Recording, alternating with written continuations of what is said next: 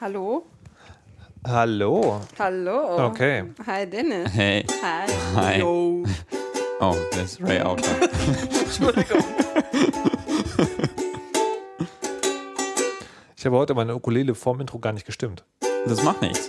Das heißt also, es wird dringender, dass die Hörer uns ein Intro schicken. ich werde ab jetzt die Ukulele nicht mehr stimmen. Das heißt, pro Folge wird es immer schlimmer klingen. Das ist garantiert ein richtig, richtig guter Plan. Nee, so ich auch was hab, die Hörer angeht. Oh, es klingt mit jeder Folge beschissener. Aber ich doch wieder rein beim nächsten Mal. ich habe auch, die, ich habe, ich habe auch den Verdacht, dass den Hörern eigentlich egal ist, was wir machen. Oh. Niemand Weil hat wir so awesome sind. Ja. Und damit herzlich willkommen zu einer weiteren Folge Casually Cast, Folge Nummer 6. Du hast schon wieder aufgenommen und uns reingelegt. Ich begrüße Iris Schäfer, hallo und guten Hallo. Abend. Ich begrüße Ray Grimm, hallo und guten ich fühle mich Abend. so betrogen.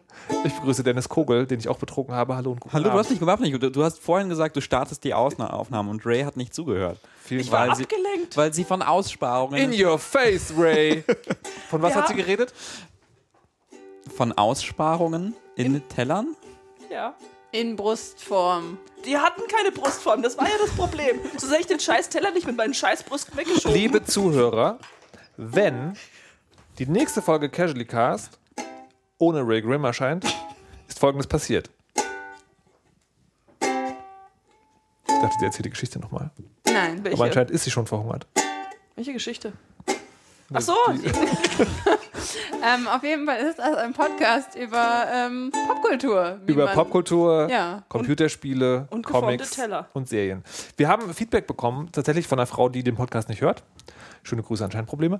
Ähm, die gesagt hat, das wäre hier alles zu durcheinander und da müsste man ja viele Dinge wissen. Wir möchten nochmal an dieser Stelle klarstellen, dass das eigentliche Ziel ist, die Themen zugänglich zu gestalten. Wir haben irgendwann festgestellt, man scheitert daran, tatsächlich alles von Anfang an zu erklären. Aber generell ist die Idee, wenn man so, eine, wenn man so ein grobes Interesse für, und ich sage jetzt ein hässliches Wort, Nerdzeug hat, ähm, dass man dann diesen Podcast hören kann und dann entweder sozusagen Dinge hört, für die man sich interessiert, also sagen wir mal Spiele, und dann ist man ja vielleicht nicht so weit davon entfernt, dass man Comics so theoretisch irgendwie geil findet, aber praktisch nie rankommt. Und dann kann man hier hören, was Leute zu Comics sagen oder Serien oder so. Weil ähm, auch wenn ich diese, dieses Nerd, Nerd-Ding also nicht so mag, ist es, ja, es gibt ja tatsächlich sozusagen so eine gewisse Übereinstimmung. Es gibt auf jeden Fall eine Überlappung, wo man sagen könnte, okay, wenn du, wenn du vielleicht Jessica Jones die Serie magst, Ja. vielleicht magst du dann auch Heroes of the Storm mit mir spielen. Ähm, nein, Dennis, auf! nein. Pfui. Also, tatsächlich. das war einfach nur verzweifelt und traurig. Es ist sehr verzweifelt. Kommt später dazu, wie verzweifelt das ist. Das ist wahnsinnig wirklich, verzweifelt. Es ist, wahnsinnig, es ist wirklich Es ist richtig verzweifelt. Es sehr, ist sehr sehr, verzweifelt. Nee, aber, aber tatsächlich äh, irgendwie mehr so dieser, dieser Gedanke, okay, das ist interessant, vielleicht findet ihr das auch interessant und müsst dafür nicht total tief in die Materie irgendwo anders rein. Genau, also es ist, es ist ein bisschen wie diese Empfehlungsliste bei Amazon, aber der Unterschied ist, Oh Gott. wir bieten euch, wenn ihr ein, nee, das wollte ich gerade sagen, wir bieten euch, wenn ihr sozusagen ein Computerspiel gekauft haben, nicht dasselbe Spiel nochmal an für ein anderes System, sondern etwas ganz anderes, was aber grob denselben Geschmack hat. Bitte? Nur hoffentlich besser. Soll ich eine Fun Fact von meiner Ja, äh, Ja. erzählen? Und zwar habe ich da mal nach lebensgroßen Dinosauriern gesucht. Ja. Fragt einfach nicht warum. Okay. Und seitdem wird mir ein weiblicher Katheterlege-Unterkörper empfohlen, was unglaublich gruselig ist. Da ist einfach dann so quasi wie so ein, so ein Rumpf, wo die Beine abgehackt wurden, wo, wie so, so ein breitbeiniger Rumpf, wo die Beine abgehackt wurden, wo man dann Katheterlegen üben kann. Das Und das wird einem empfohlen, wenn man lebensgroße Dinosaurier sucht auf Amazon. Und das ist für, für, für Katheter für Frauen. ja. Was? Die ist ein Katheter für Frauen empfohlen worden? Nein, das Katheterlege-Übungsgerät. Nicht der Katheter selbst. Nein, nicht der Katheter selbst. Das Katheterlegeübungs, okay, gut. Ich muss das nicht genau verstehen. Wie viel kostet Auf jeden Fall Ziemlich funktioniert teuer. dieser Podcast ganz genauso. Also, Der Podcast, also ich fasse nochmal zusammen. Dieser Podcast funktioniert genauso wie ein Katheterlege-Übungsgerät. Und damit kommen wir zum ersten Thema, Squirrel Girl, von dem ich keine Ahnung habe, aber es ist ein Comic. Und ich muss dazu sagen, ähm, diesen Podcast hört man auf eigene Gefahr. Das letzte Mal, als wir über einen Comic geredet haben, habe ich mir danach diesen Comic in der Hardcover Edition gekauft und es nicht bereut. Das heißt, die Wahrscheinlichkeit steigt, dass ich mir diesen Comic auch kaufen würde, vermute ich. Squirrel, Squirrel, Squirrel Girl. Squirrel danke. Squirrel Girl ist ein Comic über ein Girl mit der ähm, Macht eines Squirrel. Und, Eines Eichhörnchens. Ähm, ja, genau. Ah. Also, also es, ist, es ist sehr gut. Es ist, ähm, Squirrel Girl ist halt einer dieser ähm, obskuren Nebencharaktere eigentlich aus diesem Marvel-Universum. Ne? Es ist, es ist Okay. halt, äh, es, es hat sie schon früher immer mal gegeben und es ist eigentlich ähm, wirklich einer dieser, dieser super Sideline-Charaktere, die halt einfach so ein bisschen ein Comic Relief sind, so ein bisschen lächerlich, halt nie ihre eigene große Story haben, aber halt in den Stories von anderen ähm, äh, ähm, Helden auftauchen. Und Okay. ähm, jetzt hat sie. Wann, wann kam die erste Ausgabe raus? Weißt du das, Ray? 2015 oder Das war letztes, also ich habe mir auf 2014? jeden Fall den Sammelband letztes Jahr gekauft. Ähm, auf jeden Fall kürzlich ähm, hat dann Squirrel Girl endlich ihren, äh, ist endlich zu ihrem vollen Ruhm gekommen und hat ihre eigene Serie bekommen, geschrieben von Ryan North, den man kennt als Menschen, der Comics über Dinosaurier macht. Ähm, Es, ist das diese, es gibt diese ganz hässlichen 8-Bit in Paint gemalten quasi, ist es das? Ja. Es sind, Okay. es sind nicht, nicht Paint-Dinosaurier, es sind eher so sind, okay. Clip-Art. es ist Clip-Art-Stock-Dinosaurier. Ah, und das okay, ist halt großartig. irgendwann, irgendwie- es sind, was, es sind immer sechs Panel oder so, Genau. oder? Und die sehen immer gleich aus und der schreibt quasi, wie sich T-Rex mit seinen Dinosaurierfreunden Ja, unterhält. okay, okay, okay. Genau. Ja, ja. Auf jeden Fall, ähm, also äh, der hat halt mit Webcomics angefangen und ähm, äh, ist dann irgendwann, äh, hat er angefangen, mehr und mehr Comics zu machen. Er hat auch Adventure Time Comics geschrieben, er hat auch diverse andere Comics geschrieben und macht jetzt halt mehr von diesen Marvel-Geschichten. Und ähm, dass er von den Webcomics kommt, das merkt man auch total, weil ähm, in Webcomics gibt es dann zum Beispiel diese ähm, dieses, dieses Meme praktisch, dass du äh, zusätzlichen, zusätzlichen Content, eine Punchline oder sowas ähnliches im Alttext äh, verteilst. Das heißt, wenn äh, versteckst. Das heißt, wenn du mit der Maus über den Comic hoverst, das ist bei ganz vielen ähm, Webcomics so, dass du da noch einen zusätzlichen Spruch kriegst, einen zusätzlichen Witz. Und ähm, das ist auch zum Beispiel in Squirrel Girl umgesetzt, weil am, am Boden jeder Seite befindet sich eine äh, kleine Fußnote, die das, was da passiert ist, nochmal kom kommentiert von der äh, Perspektive des, des Erzählers heraus. Ist es auf Dauer witzig? Nein. Okay, weil mein, mein, mein Verdacht wäre sozusagen, dieses, das, das, das Webcomic-Format funktioniert total super, weil, weil man das halt einmal am Tag liest oder Mhm, wie auch immer, genau. ja, oder halt seltener. Ähm, und wenn man sozusagen eine durchgehende Geschichte hat, wo dann an jeder, jedem Fußende sozusagen eine, eine Punchline steht oder nochmal ein extra Witz, würde ich, würde ich befürchten, dass das irgendwann bemüht ist. Ja, genau. Also ich, ich, ich finde, das kann man durchaus so, so, also ich bin da so ein bisschen gespalten. Ähm, aber ich finde, man kann da äh, gerade auch anhand dieses Comics auch irgendwie sehr gut darüber reden, von wegen funktionieren diese, diese ähm, äh, Mechaniken, die sich im Web entwickelt haben für Webcomics, für diesen Content, funktionieren die überhaupt in so einem, so einem Comicbook? Und ich finde, da kann man sehr viel drüber reden. Ich fand das ganz interessant. Ich habe das, ähm, ich hab das in der, in der Marvel Comics App gelesen. Und da ist es so, dass du quasi die gesamte Seite angezeigt, äh, angezeigt bekommst und unten ganz, ganz klein den Alttext, also diesen, diesen äh, Text. Und dann musst du runterscrollen und reinzoomen und dann nach, von, von links nach rechts so, äh, weil meine Augen nicht mehr so gut sind. ähm, und und äh, da, da, ich muss ehrlich zugeben, ich glaube, ich fand das dann auch nervig tatsächlich, ähm, das, das zu machen. Ich glaube, gedruckt funktioniert das vielleicht ein bisschen besser. Nein. Nein, okay.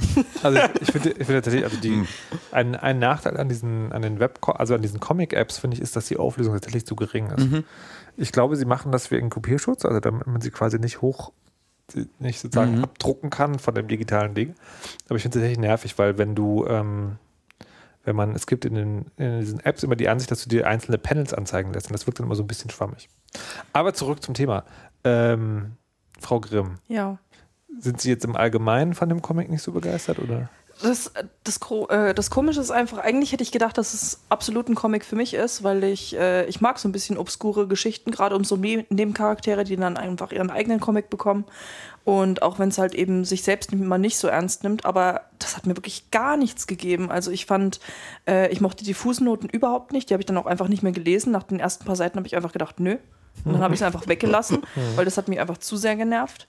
Ähm, und ich finde auch, dass ein Comic erzählerisch tatsächlich was falsch macht, wenn sie Informationen, also die quasi relevant wären oder auch selbst Witze, wenn das in sowas eingebracht wird, dann finde ich, macht einfach das Medium was falsch, weil das ist einfach dieses, dieses, äh, ja, telling, not showing. Und wenn man so also irgendwas da einfach reinpacken muss, dann mach, ist es für mich einfach nicht okay. Hm. Ähm, und ich fand einfach die Charaktere super blass. Also auch Squirrel Girl, die war einfach, äh, die Dialoge haben nicht, haben nicht gepasst. Die fand ich auch sehr langweilig. Aber das Schlimme war halt, ähm, selbst wenn die Dialoge mal interessant hätten sein können, dann wurden die einfach dadurch abgeschwächt, dass die Charaktere einfach sehr, sehr blass und farblos waren. Und die Stories fand ich auch nicht so sonderlich spannend.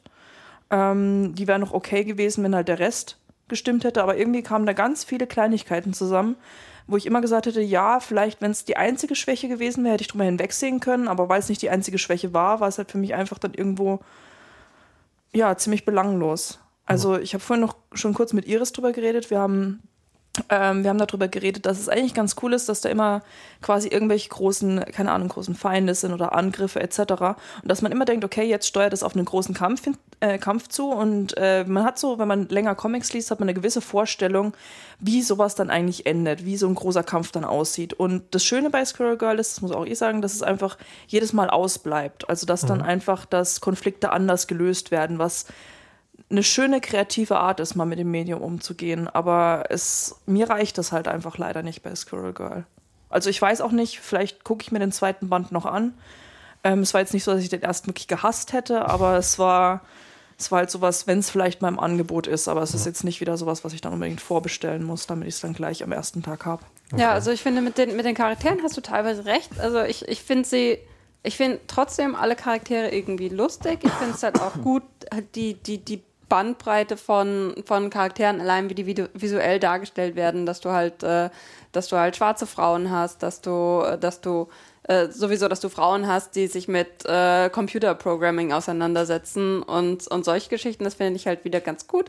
Und ähm, ich finde halt auch die Dialoge eigentlich sehr witzig und ich finde auch halt die Art und Weise, wie es halt ne, dieses unglaublich lächerliche Superhelden-Universum, das ich oft sehr, sehr ernst nimmt, wie es das halt auf, aufs Korn nimmt. Ne? Eben, dass es halt diese ganzen, diese ganzen eigentlich super gefährlichen, bösen Helden so ein bisschen ähm, ins Leere laufen lässt und dann halt so ein bisschen vorführt. Also das, das ist, das ist halt, ähm, ja, dass, dass es halt so irgendwie bewusst damit umgeht, dass es alles eigentlich total lächerlich ist. Und äh, das, das finde ich sehr gut, aber ich denke, du hast halt schon recht, dass wenn man jetzt überlegen müsste, was für eine Person ist Doreen Green, aka Squirrel Girl. Was ist die? Was mag die? Was findet die interessant? Man weiß, sie mag Eichhörnchen und Nüsse, ähm, und, Nüsse und ähm, Programmieren.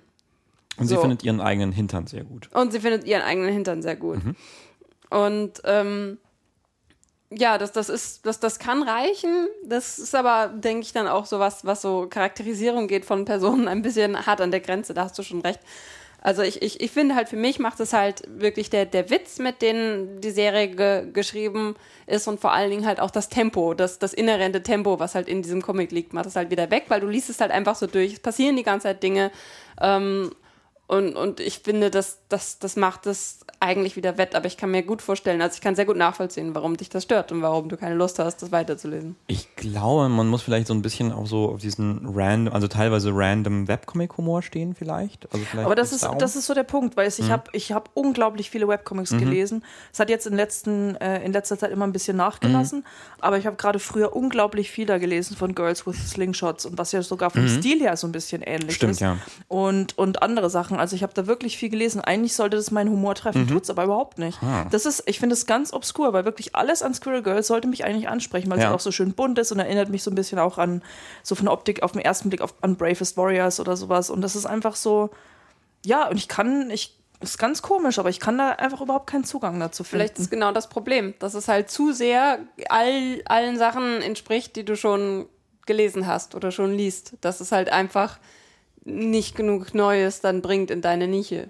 Ja, das kann durchaus sein. Also, wie gesagt, ich finde die Konfliktlösung halt ganz schön, aber ich würde den nächsten Comic nochmal reingucken und halt schauen, ob sich da irgendwie noch, ob da eine Charakterentwicklung stattfindet oder ob sie halt einfach so, so farblos für mich bleibt. Aber also um, ja, also wirklich mein Ding ist es, wie gesagt, nicht. Um was Versöhnliches zu Squirrel Girl zu sagen, es, es, gibt, ähm, es gibt Szenen, wo Squirrel Girl andere Bösewichter ausschaltet, indem sie Armeen von Eichhörnchen auf sie draufkrabbeln lässt. und sie überzeugt ähm, äh, schreckliche Bösewichter davon, äh, von ihren schlechten Taten abzulassen, indem sie ihnen Nüsse zeigt. Wie lecker Nüsse sind. Das klingt. Äh, Also wenn man das, wenn man sagt, oh Mann, das ist sowas, sowas ist super lustig. Und sie hat einen eigenen Theme-Song. Äh, den Das ist der Comic, aber den Theme-Song von Spider-Man. ja. okay. Und wenn man das lustig findet und so, Ja. dann ist es, glaube ich, also ein witziger Comic. So. Ja. Aber wenn man sagt so, hm, das ist mir, das reicht mir, glaube ich, nicht Ja. alleine, so, dann, dann ist es vielleicht nicht so geil. Okay. Also, hm, Ich, glaub, denke auch ja. generell ist es halt sehr gut, wenn du das Marvel-Universum so grob kennst, ne, aus Film und Fernsehen, Mhm. ähm, dass du dann halt sagst, ja, du weißt ungefähr, wer Wolverine ist und du, du, du hast halt so grobe Ahnung davon, wer diese ganzen Mega-Superhelden sind, die immer in den Superheldenfilmen auftauchen, ne? Aber du hast eigentlich wenig Zugang zu diesem Universum. Wolverine ist dieser Wissenschaftler, ne? ähm, dann finde ich, äh, Man muss dazu sagen, dass jetzt wirklich alle Markus einfach nur angestarrt haben für den Bruchteil einer Sekunde, weil wir alle nicht wussten, ob er es ernst meint oder nicht. Es tut Ähm, mir leid. Ja, äh, jedenfalls, äh, we- wenn man halt grob eine Ahnung hat davon, da, dass diese Dinge existieren und äh, vielleicht auch so ein paar von diesen Marvel-Filmen gesehen hat, aber sich eigentlich nicht tiefer mit diesem Universum auskennt, finde ich, ist Squirrel Girl sehr gut, weil es halt humoristisch an diese Sache rangeht und, ähm, und gleichzeitig auch nicht unbedingt also es, es macht halt In-Jokes gewissermaßen, setzt aber dabei nicht äh, voraus, dass du weißt, äh, worum es geht. Ne? Also es, ist, es, es spielt mit dem Universum, wie es gebaut worden ist, aber, aber auf eine sehr, sehr zugängliche Art und Weise. Zum Beispiel, ich hatte keine Ahnung, wer der erste Bösewicht ähm, war, der, den sie begegnet ist und es hat dem keinen Abbruch getan. Und ähm, ja, ich weiß nicht, ich finde das halt, also we- wenn man sich aufgrund der Filme zum Beispiel irgendwie dafür interessiert, mehr zu verstehen, worum es in diesem Universum überhaupt geht, wie es funktioniert, wie alles zusammenhängt, dann finde ich, ist, ist Squirrel Girl auch ganz nett einfach so als, als so leichter Blick, leichter, Okay. seichter Blick auf Das das. ist kein Comic, das ich mir kaufen werde, aber ich werde es mir vielleicht borgen. Oder Du kannst in, dir gerne mal in mitbringen. so einem, sehr gerne. Also das klingt tatsächlich sowas wie ich, also wenn ich so Comics irgendwie angefangen habe zu lesen, lese ich ja meistens auch zu Ende, aber ich glaube, Geld würde ich mo- momentan nach dem derzeitigen Sachstand nicht ausgeben. Wir beobachten weiter. Wir beobachten weiter, genau. Äh, kommen wir zu einem Comic, das ich gelesen habe. Ähm, und was ich mit viel Spannung erwartet habe, äh, Sandman. Es gibt, es gibt einen neuen Sandman. Wupp, wupp. Das, da bin ich auch so ein bisschen, äh, das ging mir so ein bisschen mit dem Star Wars-Film. Ich habe das ja nie, nie so ganz genau verfolgt. Und als der Trailer rauskam, habe ich so, was? Ein neuer Star Wars? Ich muss beichten, und ich habe Sandman nie gelesen. Also ich weiß, dass es Die von Tür ist da drüben übrigens. nein, nein, nein, nein. Das Loch in der Wand. Das ist der Ausgang. Ähm, Da, nee, ich, ich, weiß, dass es von Neil Gaiman Ja. äh, äh, geschrieben wurde, also am, an, so relativ am Anfang seiner Karriere. Neil Gaiman, ganz, ganz bekannter britischer äh, Fantasy-Autor, toll, toll, toll, mag ich sehr Gute gerne. Haare. Tolle Haare, Gute Haare, Äh, guter Geschmack in ähm, Partnerwahl, Amanda Palmer, auch cool, gute Sängerin, mag ich. Ich, ich, ich bin fast versucht, das dabei, dabei zu lassen. Also Neil Gaiman, das ist halt der Ehemann von Amanda Palmer. Und Richtig. der hat jetzt Man kennt ihn sonst von das wär- nichts. das wär so von gut. gar nichts. ähm, ja. Sandman. Ja, Also Sandman ist, ähm, ich, also, also Neil Gaiman war vorher schon nicht unbekannt, aber er hat sozusagen durch Sandman Weltruhm erlangt. Und ähm, Sandman hat so ein bisschen die, äh, war die, na, nicht, war nicht die erste Graphic Novel, das ist Quatsch, weil Alan Moore und so war, glaube ich, alles viel früher. Aber ist, glaube ich, die erste Graphic Novel, die einen ernstzunehmenden Literaturpreis gewonnen hat. Für den sie dann die Regeln ändern mussten, damit Und- sowas nicht nochmal passieren kann. Ach, echt? Ja, also es gibt, äh, ich, ich weiß nicht mehr genau, welcher Award es war, aber ich glaube, das Eis- war der dieser. Eisner Award war das, oder? Kann das, das ist sein? ein Comic Award. Nee, nee, das, Nee, äh, stimmt, ja. nee, nee, es, äh, ich weiß jetzt, ich müsste nachgucken, ich weiß es gerade nicht, aber ich weiß, dass Sandman, äh, dass eine Kurzgeschichte aus Sandman, ich glaube, A Midnight's Dream war es, ähm, hat damals einen Award gewonnen, der normalerweise halt nur quasi in Anführungszeichen richtige Literatur gewonnen hat. Und die haben danach die Regeln geändert, damit sowas ja nicht nochmal passieren kann. Oh Gott. Ich dachte, das war, Wow. das, ich dachte, ich hatte es immer so in Erinnerung, das war sozusagen der Anfang, dass das jetzt auch, na gut.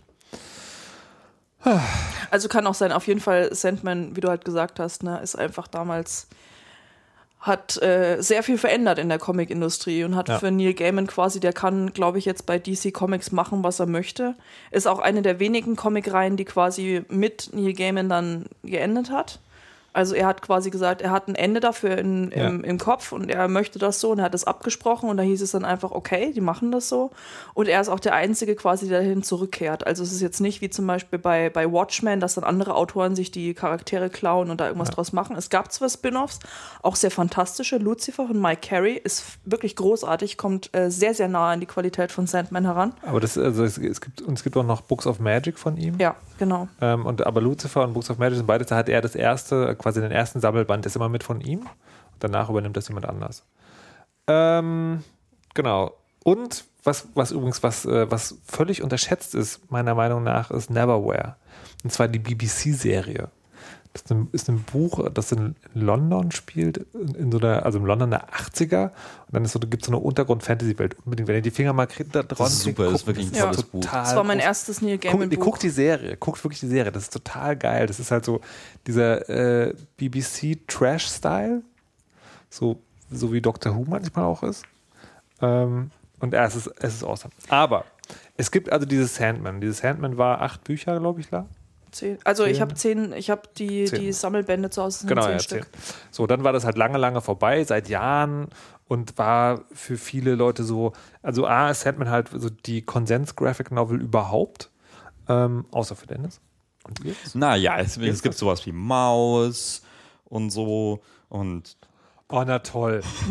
Godwin. Ich hätte nie gedacht, dass du bei uns im Podcast einen Godwin holst. Yes! Oh Mann. Das ist ausgespielt. Casually Cast ist mit zu Ende. Ich gehe. Und diese Mikrofone nehme ich mit für den Jugendclub. Du wohnst hier. Solltest du nicht einfach sagen, dass wir gehen sollen? Das war, das war eine Anspielung. Achso, Es gibt so ein schönes, es gibt so ein schönes YouTube-Video von einem, äh, von einem Fernsehauftritt von dem Gitarristen, Bassisten, also irgendjemand von Tonsteine Scherben, der in der Fernsehdiskussion ist, der dann irgendwann sagt, und deswegen mache ich mit dieser Axt jetzt diesen Tisch kaputt und holt halt in einer Fernsehsendung so eine Axt aus seiner Tasche und fängt dann auf so einen Tisch an und greift sich dann so diese mehrere tausend Mark Mikrofone und will dann irgendwie gehen. Das ist sehr lustig. ähm, Sandman, hast du Sandman eigentlich gelesen? Nein. Nein. Okay. Bei Iris macht ja keinen großen, keine Plö große nee, Sache. nee, draus. plötzlicher Verdacht. Außer mir hat niemand Sandman gelesen. ich lebe in so einer. Ray Grimm hat noch Sandman gelesen. Oder tut so. Ähm, Ich habe zwei Sandman-Tattoos, die habe ich mir nicht einfach so stechen lassen. ich, äh, ich, Nur will, als Tarnung. ich will dir, nicht, will dir nicht zu nahe treten, aber du hast dir noch nicht gezeigt. Soll Ähm, ich jetzt meinen Fuß auf den Tisch werfen? Ja, bitte. Nein, das ist ein Und Audio. darum packe ich jetzt meinen Fuß auf diesen Tisch. Das ist ein Audiopodcast. Oh Gott, ich wollte doch einfach nur als Sandman erzählen. Also Sandman. Sandman. So gut. Ähm, und im Prinzip sowas wie Firefly. Es ist vorbei, aber alle wünschen sich heimlich, dass es weitergeht. Aber es geht, in Sandman, das, das ist das, was ich so mitbekommen habe, so Ja. mein, mein begrenzter Wissensstand davon. Bitte korrigier, korrigiert mich Werden wir. mit Tattoos. Es geht doch um so, ähm, Sagen. na, also es geht um äh, also den personifizierten Tod. Nein, das Nein. ist Death. Das ist ein weiteres Spin-off, was auch Mann. nicht schlecht ist. Also, Oh. die, pass auf, Ja, der, der, der, Hinter, der Hintergrund von Neil Gaiman ist, es gibt sozusagen, es gibt die Welt, also die, die, die reale Ebene, Mhm. und dann gibt es so die verschiedenen Götter und so, die gibt es alle wirklich. Mhm. Und darüber quasi gibt es noch, so- gibt es so sieben Entitäten, die halt so eine Art Gott, Metatron, personifizierte Geschichten-Ding ist. Da gibt es halt irgendwie Traum, Tod, Schicksal, Delirium Verlangen, Delirium, und. Zerstörung, Despair, was ist Verzweiflung. Verzweiflung? Ich bin gerade nicht auf das deutsche Wort gekommen. Ähm, so. Und das Buch handelt von Traum. Und der wird äh, sozusagen, und es gibt in den Ende des 19. Jahrhunderts, versuchen so in England so Leute, die sich mit Hokuspokus und Zauberkraft beschäftigen, Tod zu beschwören. Also zu beschwören und einzukerkern, damit sie nicht sterben müssen, fangen dann aber Traum. Und die Geschichte fängt an, als er wieder freikommt. Das ist dann so, die Welt ist halt total kaputt und äh, weil die Leute nicht mehr schlafen oder nicht mehr träumen und das ist alles ganz, ganz fürchterlich und in diesem ganzen, in dieser ganzen Fantasy, in diesem ganzen Metaebenen-Ding halt ist auch alles drunter und drüber, weil halt das Traumreich total zerstört ist und die Kreaturen, die er geschaffen hat, sagen auch weg sind und dann handelt diese Geschichte davon. Und ist dann eigentlich, ich weiß gar nicht, wie, wie kann man den Sandman kurz zusammenfassen? Ja, Sandman, was mich immer fasziniert hat, war, dass es quasi ganz oft so eine Sammlung an Kurzgeschichten ist. Du hast ganz oft einfach einzelne kleine Geschichten und du fragst dich, was die, also du spürst dann schon, wie irgendwie Traum da Einfluss drauf hat ähm, auf bestimmte, auf bestimmte Ereignisse, aber du fragst dich immer, wie alles zusammengehört.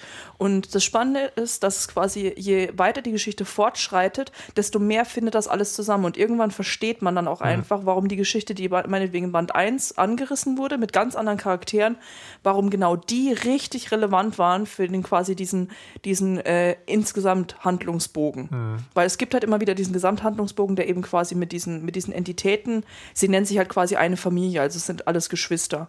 Und ähm, und es gibt halt quasi diese Geschichte, die sich um sie herum spannt und diese anderen Sachen sind quasi immer so wie so, so Mini-Einblicke, von denen man nicht ganz genau versteht, wie die quasi ins Gesamtbild passen. Und das kommt dann so gegen Ende. Fügt hm. sich das alles zusammen. Das ist tatsächlich so ein bisschen wie eine Dr. Who-Staffel. Okay. Also ich, ich habe ich habe nur zwei oder drei Staffeln gesehen, aber da hatte ich mir das Gefühl, sagen, es gibt einen Anfang. Dann siehst du so irgendwie so zehn Folgen, die so alle und für sich so mehr oder weniger unterhaltsam mhm. ist und so. Und zum Schluss macht alles irgendwie Sinn. Mhm. Und er, hat, er benutzt auch viele Archetypen, die immer wieder auftauchen. Zum Beispiel die drei Shakespeare'schen Hexen tauchen halt immer wieder auf. Ähm, und Lucifer und so. Also sagen, es gibt halt wirklich alles, alles, was irgendwo mal ähm, äh, ja, vom Heldentypus her oder so Archetyp her aufgetaucht ist an mythischer ich glaub, Gestalt. Ich glaube, ich glaub, wir müssen das alle, alle mal lesen. Ich kann das nur empfehlen. Das ist, ich bin, ich bin befangen, ja. weil ich äh, dann. Ich wollte das als Teenager immer lesen, hm. damit ich endlich cool genug bin für die, für die halt diese ne, Outsider-Kids, die halt nicht cool sind, weil Aha. für die coolen Kids, das, also das habe ich gar nicht erst versucht, ne, aber ich, ja, also, aber ich bin nicht rangekommen, weil es halt natürlich super schwer war, in so einer ähm, Prä, das Internet ist super weit verbreitet und du kannst dir alles einfach bestellen, an diesen Comic ranzukommen. Mhm. Und dann hatte ich eine Freundin, die ihn hatte und total besessen davon war, aber sie hat ihn mir nicht ausgeliehen. Oh nein. Es war, ja, und deswegen habe ich wow. das einfach irgendwann komplett aufgegeben und äh, mich nie wieder damit auseinandergesetzt. Na, und dann halt Overture. Ja. Zehn Jahre später gefühlt. Nee, das ist, ist tatsächlich fast 20 Jahre oder sowas her. Das, Was? Ja, ja, das oh ist. Gott. Überleg mal. Nee, warte mal, es ist, glaube ich, sogar noch länger her. Ich glaube, er hat sogar. Na? Er hat, er, ich glaube, es war sogar äh, Anfang der 90er, dass es dann. 89. Äh, 89 der letzte Band? Nee, nee, äh, Quatsch. Der letzte Band ähm, 96. 96? Echt? Ich dachte, es ist länger her. Ja. Ja, aber dann. Naja, also, der, also man muss aber dazu sagen, der letzte, sozusagen das letzte Heft, und ich habe das, glaube ich, gelesen weiß nicht, Anfang zwei, also so Anfang des Jahrtausends. Ich auch. Also ich habe Dinge Anfang des Jahrtausends gelesen. das klingt sehr schön. Bei ähm, mir war es so, ich habe es aus, also nicht aus Versehen gelesen, aber es war tatsächlich, bevor ich aktiv angefangen habe, Comics zu lesen. Mhm. Es war der erste, also die erste Comicreihe, weil ich habe damals äh, Neverwhere gelesen mhm. und habe gedacht, oh, dieser Game schreibt ja doch ziemlich gut und habe dann einfach alles gelesen, was ich bekommen habe und dann waren dann diese Comics. Da dachte ich, naja gut, wenn es keine Bücher mehr gibt, dann muss ich halt die komischen Bücher mit den Bildern lesen. Und diese dann ist alles eskaliert. Bücher mit den Bildern. Was ist das? Äh, also wenn man, wenn man das lesen will, kann ich übrigens empfehlen, das erste ist sozusagen sehr klassisch, macht es einem sehr einfach, weil es wirklich eine klassische Fantasy-Geschichte ist. Der zweite Band ist, äh, fand ich relativ anstrengend, da muss man durch. Und dann geht's wieder. Ähm, so, Overture. Meine Güte, ey. Wir schaffen das heute noch. Ähm, ich war überrascht, dass er das überhaupt macht. Ähm, und er schreibt lustigerweise, in dem Buch gibt es auch hinten, ähm, der hat, äh, hat das kapitelweise geschrieben und hat zu jedem Kapitel sozusagen einen kleinen Brief geschrieben an seinen Verleger oder Koloristen oder wie auch immer oder Zeichner und meinte dann so, naja, die Leute werden sowieso sagen, dass es doof ist weil es halt mhm. nicht so ist wie früher. Und es ist halt auch nicht so wie früher. Ähm, trotzdem hat mich der Comic enttäuscht, mhm. glaube ich. Trotzdem oder deswegen? Nee, also sagen, also selbst wenn man sozusagen in, in Betracht zieht, das ist anders als die anderen, sagen, es ist halt also nicht, es ist natürlich nicht Sandman, sondern es ist halt jetzt irgendwie was anderes, obwohl es die Vorgeschichte von Sandman erzählt ähm, hat es mich enttäuscht, weil es zu viel von allem ist. Es geht da, es geht, also da wird quasi, es wird aus zwei Facetten erzählt, nämlich ähm, was, also von vor der Sandman-Geschichte und von nach der Sandman-Geschichte. Wobei der Nachher-Teil sozusagen relativ wenig Platz einnimmt. Und ähm, und also ich, also ein enttäuschendes, ein Element, was für mich enttäuschend war, ist, man lernt die Eltern der Geschwister kennen. Ja, das Und stimmt. das ist halt so, sind, also die heißen die Endless, also diese, sieben- diese sieben Leute heißen The Endless und das ist halt, also klar, die sind halt immer sozusagen ein Konstrukt außerhalb allem, was existiert. Und in dem Buch wird noch sowas drumherum gestrickt. Es gibt halt irgendwie so ein Universumsding und dann gibt es halt noch den Vater und die Mutter und das ist, und der Vater ist dann sozusagen so wirklich, also wirklich so eine Art Gottgestalt und das ist halt, das ist halt alles so zu viel irgendwie. Es ist, also Sandman ist deswegen so geil, weil es im Vordergrund eine schöne Fantasy-Geschichte ist und dann kannst du sozusagen beliebig Bedeutung reinstapeln. Also wie Star Wars. Ja, ja, ja, nee, noch anders. Also die, also die Vordergrundgeschichte ist besser. ist nicht so Popcorn sozusagen. Ist eher so, äh, was, äh, was Iris sagt, äh, ist halt so, so ein bisschen so dark und broody und man kann sich cool fühlen. man, wenn man ja so, halt wenn man so, so auf, auf, auf ähm, Indie-Rock Ja, steht. ja, ja, genau. In den Ja. Ich glaube, es 90ern. ist, man kann ruhig, man kann ruhig sagen, es ist ein bisschen Emo auch. Man kann, ähm, es gibt ein gutes Beispiel, Ja, was man es ist dazu noch bringen vor kann. Emo, also es ist eher so, so, so Goth. Grunge Ja. Rock. Das war, äh, ihr kennt doch alle noch die Serie Roseanne. Ja. Darlene hatte das in ihrem, hatte ein Sandman-Poster in ihrem Zimmer hängen. Oh. Also Ja, das, ja, das- und das sagt irgendwie alles aus Ja, und es ja, genau. passt so gut. Ja. Und Also, weiß nicht. Aber es ist, es ist sympathisch trotzdem. Ja. Ähm, so, und äh, also deswegen, ich habe das halt gelesen und war halt so, hey, Sandman, es war so ein bisschen Nostalgie, aber letztendlich war es so, also total over the top. Das ist so ein bisschen wie, ähm, man kennt jemand, äh, der, der macht so total schöne Bilder, die so quasi realistisch sind. Und dann kommt er auf einmal und erschlägt dich mit so einem abstrakten Kunstwerk, wo er, äh, was im Prinzip daraus besteht, dass er die Bedeutung in das Bild reinmalt. Ich überlege gerade, wie das aussehen würde. es ist halt auch schon, ähm, obwohl, Mit ich den, Alttext. obwohl ich den Zeichner echt richtig, richtig gerne mag. Oder den Künstler, der hat ja auch, glaube ich, bei Batwoman und Mhm. sowas mitgezeichnet. Also ich mag den wirklich. Aber irgendwie, es war so, es war so ein krasser Unterschied, wenn man sich einfach überlegt, wie Sandman früher ausgesehen hat, weil es ja wirklich so ein, so ein eher klassischer Zeichenstil war, abgesehen jetzt von zum Mhm. Beispiel den, Nee, es ging. Also Das hat gewechselt. es, ja, klar, es hat stark gewechselt. Also gerade in den letzten paar Bänden war es ja schon sehr extrem. Aber ich fand das jetzt, fand ich das einfach, diesen Sprung fand ich sehr, sehr gigantisch. Und teilweise hat dieser Sprung, der hat halt gut zur Erzählung gepasst, weil die halt auch so, die hat sich sehr viel gigantischer angefühlt als Sandman sonst. Und man ist halt, ich war es immer gewohnt, dass sich die Geschichte von Sandman einfach ähm, so über so einen langen Zeitraum erstreckt. Und diesmal war halt alles so, so kondensiert. Diesmal haben halt diese ganzen kleinen Geschichten haben gefehlt. Stattdessen hatte man halt nur diese große Geschichte. Und das hat sich irgendwie nicht so richtig angefühlt. Also ich fand es jetzt nicht schlecht, ähm, aber es war, und ich, es gab auch ein paar Punkte, wo ich wirklich so, ich hatte meinen Wow-Moment auch drin, was mich sehr gefreut hat. Ähm, aber also es hat mich nicht umgeworfen, sag ich mal. Ja. Ich meine, ich bereue Also- es nicht, es gelesen zu haben und ich würde es Ja. auch jedem weiterempfehlen, aber die Originalserie ist besser. Ich habe, also, der schreibt halt genau, ne, das werden die Leute halt sagen. Ja, Ähm, ich so also, berechenbar. also was die, ähm, wa- was ich, also das Gefühl, was ich dazu habe, ist, ich hätte das, ich hätte lieber sozusagen so eine Art Tagebuch von Neil Gaiman gelesen, wo er beschreibt, was er sich sozusagen noch drumherum um diese Geschichte gedacht hat. So ein bisschen Background-Story quasi. Also äh, Weltenbau, den Weltenbau, den er betrieben hat. Und ich hätte das nicht, das hätte nicht unbedingt noch ein eigenes Comic sein müssen. Aber trotzdem, jeder Sandman-Fan muss es wahrscheinlich kaufen. Was ich spannend fände, wäre wirklich mal jemanden zu, äh, mit jemandem zu reden, der einfach nur das gelesen hat und zu sehen, was für ein Mindfuck das für diese Person ist, diesen Comic zu lesen. Ich kann mich und ob man den opfern. alleine. Ich würde, Ich, ich, ah, Ich frage mich tatsächlich, ob man, ob man das überhaupt dann versteht. Also ob das sozusagen, ob, oder ob das so, so viel, ba also sozusagen, ob das so viel Basis braucht. Vor allem glaube ich halt, dass es viel, wenn man sagt, okay, man liest das zuerst, man liest danach die andere Reihe. Ich glaube, es könnte einiges kaputt machen. Was du halt gesagt hast, es wird ja schon das Ende angesprochen da drin. Ähm, was halt, und das Ende war, ich möchte nicht sagen, überraschend, weil das arbeitet ja schon darauf hin, quasi so, ich glaube, ab der Hälfte oder sowas kann man weiß man es ja, worauf es hinausläuft. Aber man denkt ja trotzdem, vielleicht wird es noch anders. Und da wird es halt gesagt. Und Ja, ja, das es finde ich halt. Es ist halt vorausgesetzt. Es ist halt so, du weißt halt dann, dass Darth Vader der Vater von Genau, das wollte ich auch gerade äh, Ja, das ist sagen. genau es das ist halt wie die erste Trilogie, also die Prequel-Trilogie Ja. von Star Wars vor. Deswegen ist Machete Order so gut. Jetzt versuchen wir eine Machetto-Order für, Star, äh, für Starman? What für the Star- fuck? Für Sandman. für Sandman Lass uns über. David Bowie sprechen. Oh Starman. nein. Oh, jetzt war ein bisschen gehen. Aber ähm, hast, du, hast du Lucifer gelesen? Ja. Also, aber ist schon ewig her. Ist auch so gut, da müssen wir auch mal drüber reden. Das wollte ich eigentlich nur damit sagen. Ja.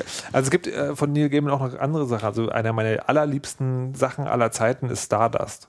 Das ist, eine, das ist wirklich ein Märchen. Ja. Und das gibt es in der Ausgabe illustriert von Charles Wess, was ein begnadeter, also romantischer Zeichner ist quasi. Das ist so ein bisschen der Spitzweg unter den, unter den Comiczeichnern. Aber das ist super süß, super gut. Mag ich sehr gerne. Ich liebe seine Kinderbücher auch. Also The Graveyard Book ist eines meiner absoluten Lieblingsbücher. Das finde ich so fantastisch, auch wenn ich immer noch sterbe, wenn ich den deutschen Titel höre. Der übrigens The Graveyard, das Graveyard Buch ist. Oh nee.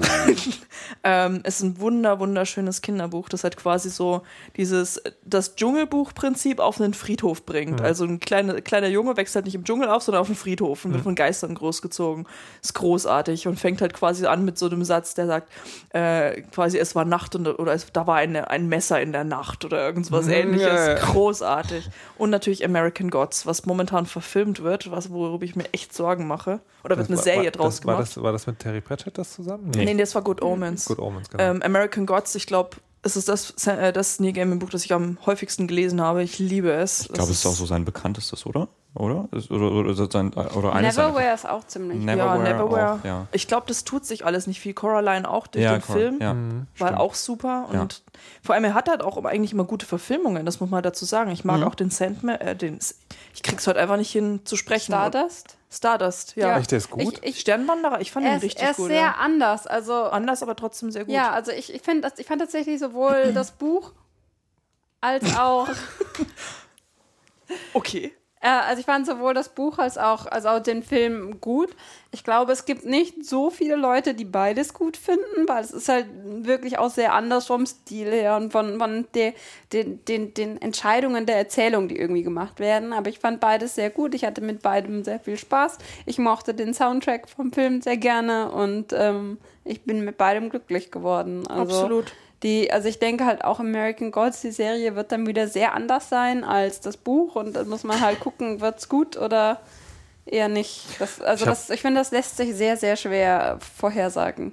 Ich habe halt tatsächlich irgendwie den Stardust nie geguckt, weil ich so echt Schiss davor hatte, dass mir das, also dass, dass, der, dass der so schlecht ist, dass mir das Buch hinterher nicht mehr gefällt.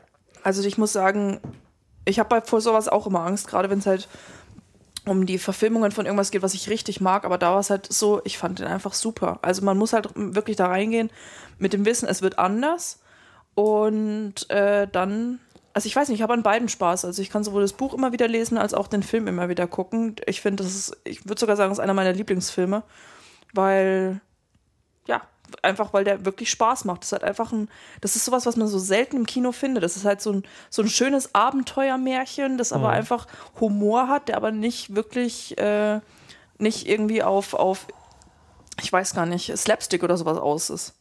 Es funktioniert halt einfach. Das heißt, man könnte fast schon empfehlen, lieber Stardust gucken als Overture lesen. Das ist so eine gewagte Theorie. Auf jeden Fall könnte man sagen, Neil Gaiman, gut. Ja. Ja. Was? So, Ja, also, Also, ja. ich meine, Ja. Also, der ist, der, also, also Neil Gaiman ist schlimmstenfalls nicht grandios. ja. das Drun- stimmt. Drunter macht das eigentlich nicht. Aber das ist halt auch schon echt selten, dass er das quasi Ja, ja. diesen Punkt erreicht. Also man muss natürlich jetzt vorsichtig sein mit Über Überhypung und sowas, aber guckt euch Neil Gaiman an. Neil Gaiman ist gut. Und auch, also allein, es macht schon Spaß, ihm irgendwie auf Social Media zu folgen oder seinen Blog zu lesen, den er ja leider nicht mehr so häufig betreibt. Aber allein schon als Mensch scheint er auch einfach sehr, wirkt er sehr sympathisch. also er ist auf jeden Fall ein Mensch, das kann man auch festhalten. Ja, also, also das, das, Äh. das ist ja tatsächlich nicht irrelevant. Also weil zum Beispiel der ähm, Red Queens, da ist ja der Zeichner ausgetauscht worden nach vier Heften oder sowas, weil häusliche Gewalt. Wow. So, das, das war auch so, ne? Ich, also, die mir haben die Zeichnungen echt gut gefallen. Und dann so hat er das, ähm, und dann wollte ich, da, dann ist halt so ein krasser Wechsel, der mir nicht so gefallen hat. Und dann habe ich halt das irgendwie, hab den Typ mal nachgelesen. Und dann findet man nur so Andeutungen irgendwie so. Dann muss man halt tatsächlich eine Weile suchen, um auf den eigentlichen Artikel zu kommen. Und dann ist er halt, ich weiß gar nicht genau, was passiert ist, ob er seine Frau verprügelt hat oder sowas. Ja, aber halt so richtig. seine, seine Frau. Ja, genau. Und dann, also richtig, richtig krass finster so. Von, von, von daher ist es nicht. tatsächlich sozusagen, äh, das ist auch ein toller Mensch. Ja. Der macht nicht Ich kann zum Beispiel Fables leider nicht mehr lesen, weil ich einfach mitbekommen habe, was für ein Arschloch der Autor ist. Und das macht Ja. mich so fertig, weil Fables mochte ich immer so gerne. Auch wenn man halt schon bestimmte Untertöne gemerkt hat, so Right-Wing-Untertöne. Aber nachdem ich halt einfach mehr über den Autor mitbekommen habe, jetzt kann ich einfach nicht mehr und es tut mir halt schon wirklich weh. Ja, ich denke, es ist, es ist, es ist halt auch immer eine Frage, dass man sich deswegen bewusst darüber bewusst ist und halt auch wirklich überlegt, wie sehr das halt ins Werk einfließt. Zum Beispiel das mit Red Queens, das hatte ich auch mitbekommen, war dann auch sehr traurig darüber. Aber gleichzeitig ist es halt das Werk an sich, also Red Queens, den Comic, über den wir vor zwei Folgen gesprochen Ich haben glaube, oder vor drei, ja. ich weiß es nicht. Irgendwie Auf jeden Fall sehr großartig und ähm, ich wollte mir das dann aber auch nicht davon verderben lassen. Ne? Also, das, also dass, dass man dann, also manchmal finde ich, klappt es ganz gut zu differenzieren, das ist der Mensch, der ist scheiße, das ist das Werk, das ist gut. Ja, manchmal aber, funktioniert aber, das aber nicht gerade, immer. ne, also bei, halt, wie, wie du auch meintest, dass, dass man halt die Tendenzen dann auch spürt in Fables. Ne? Wenn man es weiß, dann dann kann man es nicht, also so, so once you see it, you cannot unsee it. Dass es dann halt immer wieder hervorkriecht und dich irgendwie stört. Und ich finde, das ist halt sehr schwierig, dann zu überlegen, was, äh, äh, ne, also was, was, was kannst du akzeptieren, also ich meine, man akzeptiert es ja nicht, man akzeptiert ja nicht, dass der Mensch scheiße ist, aber ne, also äh, unter welchen Ja. Bedingungen kannst du ein Werk lesen und unter welchen nicht, wenn die Person, die es produziert hat, Es gibt halt sozusagen andere politische Meinungen oder Umgangsformen, die man doof findet. Und es Ja. gibt halt American McGee, der gerade sich auf Gamergate positioniert. Ernsthaft? Das hat er auch schon vorher gemacht. Oh nein, sag doch sowas nicht. Ich habe ich hab das nicht mitgekriegt. Ich, kenn nur, ich kannte so den Namen, habe heute äh, einen, ähm, einen Post gesehen, wo er sagt, also das, das ist vor allem so absurd, wo er sozusagen ganz lange beschreibt, äh, dass man Anita Sarkeesians Video äh, ja, also inhaltlich dekonstruieren muss und kann. So, das ist halt, ne? Also Ja, so weit man so sagen, okay, ja. Genau, man ja, muss inhaltlich ja, damit mhm. ansetzen und es nicht belästigen. Und dann sagt er, also man sieht ja an den Outtakes schon, dass sie von dem Zeug überhaupt gar keine Ahnung hat. Also geht dann über sozusagen in so persönliche Angriffe und sagt Sie so, ist da nicht überzeugt von dem, was sie Ja. selber sagt. äh, und, äh, und äh, sie macht das nur, um sozusagen mehr Outrage. Ja, sie, So. möchte, sie möchte beleidigt werden Ja. und, und, und äh, Mord- und Vergewaltigungsdrohungen zugeschickt bekommen, weil das nämlich ihr mehr, also das legitimisiert ihre, äh, ja, ihre Karriere und darauf baut ihre Karriere und, Und- nur, wenn weil man das sie ja so. Spaß macht, wenn man eine Karriere darauf aufbaut, dass man ähm, Also, also Ja, ich, ich, ich, finde, ich finde tatsächlich sozusagen, also ich finde tatsächlich nicht, dass man, äh, dass man das nicht fragen darf. Also sagen, wenn, sozusagen, also ich glaube, man darf nicht nicht fragen, ob jemand etwas aufbaut und sozusagen äh, und, und äh, die Bekanntheit reitet, indem er bewusst bestimmte Leute provoziert. Aber die Art und Weise, wie er diese Frage stellt, macht halt ganz klar, wo er steht. Und das ist halt total absurd. Vor allem, weil, weil- naja, vor allem, also ich finde, das ist eine Frage, die man stellen darf bei Leuten, die irgendwie grundlos irgendwie Leute provozieren und irgendwie, irgendwie versuchen, irgendwie eine, eine, eine Reaktion rauszukitzeln. Aber das macht Anita Sarkeesian ja nicht. Die macht einfach nur sautrockene Videos über irgendwelche Videospielelemente. Ja, und ich meine, vor allen Dingen, sie gibt sich ja unglaublich viel Mühe, dass das halt an den Sachen, die sie macht, dass sich da keinen, also dass, dass man sich nicht ähm, ohne sich zu verrenken daran irgendwie, äh, ne, dass man, also, also sie macht sich, sie, man merkt ja an allem, was sie macht, dass sie sich unglaublich viel Mühe gibt, dass man da nicht sagen kann, hm, das hat mich jetzt aber provoziert. Also sie, also man, man merkt ja, ihren ganzen Videos sehr, sehr an, gerade auch den, den späteren, den nach, den nach dem, nach den ersten Damsel-Videos, finde ich, merkt man sehr, sehr an, dass sie sich sehr viel Mühe gibt, unglaublich wenig Angriffsfläche zu bieten, nur Dinge zu sagen, die sie auch äh, hinterlegen, also die sie auch belegen kann, wo sie auch ähm, äh, immer wieder ähm, Disclaimer zu machen, die sagen, das bezieht nicht alles. Also ich finde, man merkt ja, äh, sie gibt sich ja extrem viel Mühe, das genau nicht zu machen. Ich finde auch bei ihren Videos, das merkt man ja auch dann, ähm, die späteren haben auch immer, wie sie am Anfang dann einfach so sagt, Leute, ihr könnt was mögen, was problematisch ist, aber es das heißt nicht, dass wir es nicht hinterfragen dürfen. Ja, genau, das Und das finde halt. ich halt auch. Ich meine, ich mag auch Sachen, wo ich sage, ja, ich sehe die Problematik darin. Iris und ich, wir haben uns vorhin über The Unbreakable Kimmy Schmidt äh, unterhalten und da ist halt auch, das ist eine, eine Netflix-TV-Serie Und da sehe ich halt auch absolut problematische Punkte drin, aber ich habe halt trotzdem Spaß daran. Und ich meine, solche Sachen, keine Ahnung, da ist ja, da ist ja auch nichts dabei. Aber nur weil man was mag, heißt es nicht, dass man da nicht die Probleme drin sieht. Ich finde, gerade wenn man was mag, dann ist man vielleicht nicht unbedingt in der Pflicht, aber dann, dann kann man doch einfach Sachen auch noch hinterfragen und sagen, okay, ich mag das, aber ich weiß, es geht besser. Und das finde ich unglaublich wichtig. Ja. Ja, ich habe zum Beispiel gerade. ähm, wenn, ihr, wenn ihr genauer so hören wollt, das passt jetzt nicht ganz sicher, ich will es nur ganz kurz erwähnen, weil es so lustig ist. Ähm, wir werden es in der Weisheit noch ausführen drüber halten. Ich habe zum Beispiel neulich Bibi und Tina Mädchen gegen Jungs geguckt. Herzlichen Glückwunsch dazu. Und äh, musste dann sagen, feststellen, okay, der Film ist gar nicht so schlecht. Also sagen, das ist halt genauso, dem kann man auch total ganz viel aussetzen, was halt irgendwie problematisch ist und sein kann. Aber das ist ein ganz entscheidender Schritt in die richtige Richtung. Ähm, aber das ist etwas völlig anderes. Ähm, gut. Jetzt sind wir mit den Comics fertig, oder? Ja, wir sind ein bisschen abgeschwiffen. Wir, wir Abgesch ja, das passiert ab, doch sonst abgeschwiffen. Abgeschworfen. Genau. So, Schworft? wir wechseln das Medium. Wir begeben uns jetzt in den, ich wollte jetzt gerade Fernsehen sagen, aber heutzutage sagt man natürlich Bewegtbildbereich. Das sagt Wuff. man heutzutage. Naja, das ist, also das ist tatsächlich lustig, wenn man, ähm, ich arbeite ja auch äh, in einer Firma, wo es sozusagen ein bisschen um, um Zukunftsplanung für Online-Krams geht. Und dann versucht man ein Wort zu finden, was quasi äh, äh, so, so alles, was halt irgendwie mit Videofilm, Serien zu tun hat und nicht das Übertragungsmedium irgendwie mit einschließt. Und dann landest du halt bei solchen Wortkonstruktionen wie Kanäle zur Bewegtbildausspielung. Wow. Und äh, ja, Ich habe neulich was Fan. super Gutes in, einem, in meinem Lieblingskanal zur Bewegtbildausspielung gesehen. was denn denn? ähm, wir, haben, wir haben uns äh, neulich ähm, äh, eine ne neue Netflix-Serie angeschaut, die äh, auch so ein bisschen für, für, für Wirbel gesorgt hat. Making a Murderer. Ähm, das ist eine Doku-Serie. Äh, das ist ganz interessant. Äh, Es ist eine Doku-Serie über einen ähm, Mordfall, einen Mord- und Vergewaltigungsfall oder mehrere Mord- und Vergewaltigungsfälle in Wisconsin, in den, in den USA, oder? Milwaukee? Nee. Mi- wow, ich habe die Auf Serie, jeden Fall in ich den hab, USA. in den so. USA. In Ich habe die Serie nicht gesehen, Okay. aber meines Wissens nach geht es um eine Vergewaltigung und einen Mord. Na, naja, ja, Das kommt Ja. drauf an.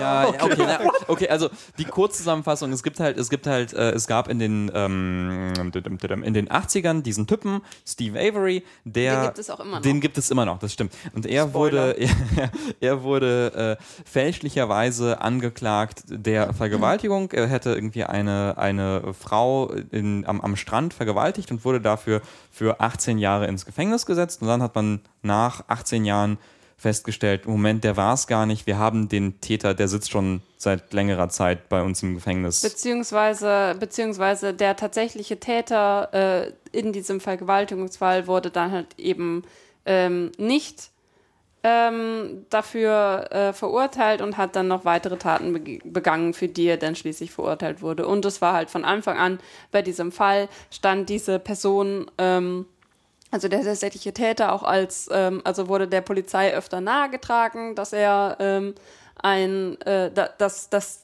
diese Tat halt sehr gut auf diesen, auf diese Person passt und dass der eigentlich äh, ein Verdächtiger sein sollte. Aber das war halt die Beson also ich meine nicht Besonderheit, was glaube ich passiert öfter. Die Sache bei diesem Fall war halt, dass die von Anfang an auf äh, auf den äh, auf diesen äh, Stephen Avery äh, sich eingeschossen haben, auf den, den sie äh, für 18 Jahre dann ins Gefängnis gesetzt haben, weil er halt auch in der äh, Community, in der er gelebt hat, also er war halt ein Außenseiter, seine ganze Familie ist halt im, im Prinzip dieses klassische White Trash ähm, Das sind so Schrottplatzbesitzer. Klientel. Genau, sie besitzen einen Autoschrottplatz und äh, also entsprechen halt in vielen Bereichen eben diesem, diesem Klischee beziehungsweise diesem, diesem abwertenden Bild, was man halt hat von. Sie tragen ähm, keine Unterhosen und genau. leben in Trailern. Genau, das sagen also sie in von, der von, von halt diesen Also, Trailer.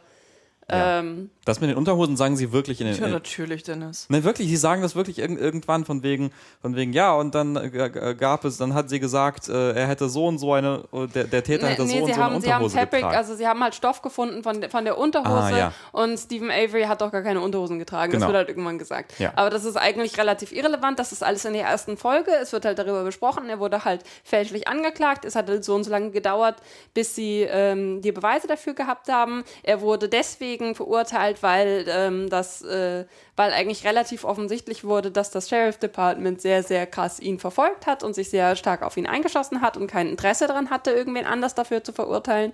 Und ähm, das passiert halt alles in der ersten Folge als Vorgeschichte, aber diese eigentliche, äh, die eigentliche Serie dreht sich darum, dass ähm, es dann zu einem Mordfall kommt, für den ähm, halt auch Stephen Avery ähm, verantwortlich gemacht und angeklagt wird. Während er aber quasi das Sheriff Department, das ihn vor 18 Jahren ins Gefängnis gesetzt hat, fälschlicherweise, während er dieses Sheriff Department aber gerade verklagt um irgendwie Millionensummen da, weil der irgendwie 18 Jahre seines Lebens mhm. verloren hat im Gefängnis so. Mhm.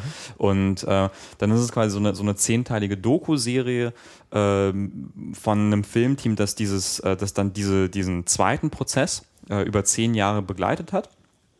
Äh, und dann wird, wird halt irgendwie, also versuchen sie quasi zusammen mit den Anwälten, die daran arbeiten und irgendwie ganz vielen anderen Leuten aufzuarbeiten äh, oder zu demonstrieren, dass auch dieser zweite Fall, dieser zweite Mord und äh, also dieser Mord und diese Vergewaltigung, äh, die dann passiert sein soll, ähm, äh, dass Steve Avery da nicht schuld ist, dass er das nicht getan hat, sondern beziehungsweise zumindest, dass auch da unsauber gearbeitet wurde. Genau, das ist halt das, was genau, sie in der, in, im Dokumentarfilm ja. ähm, darstellen wollen. Letztendlich äh, bleibt halt offen, äh, was genau da passiert ist in diesem zweiten Fall.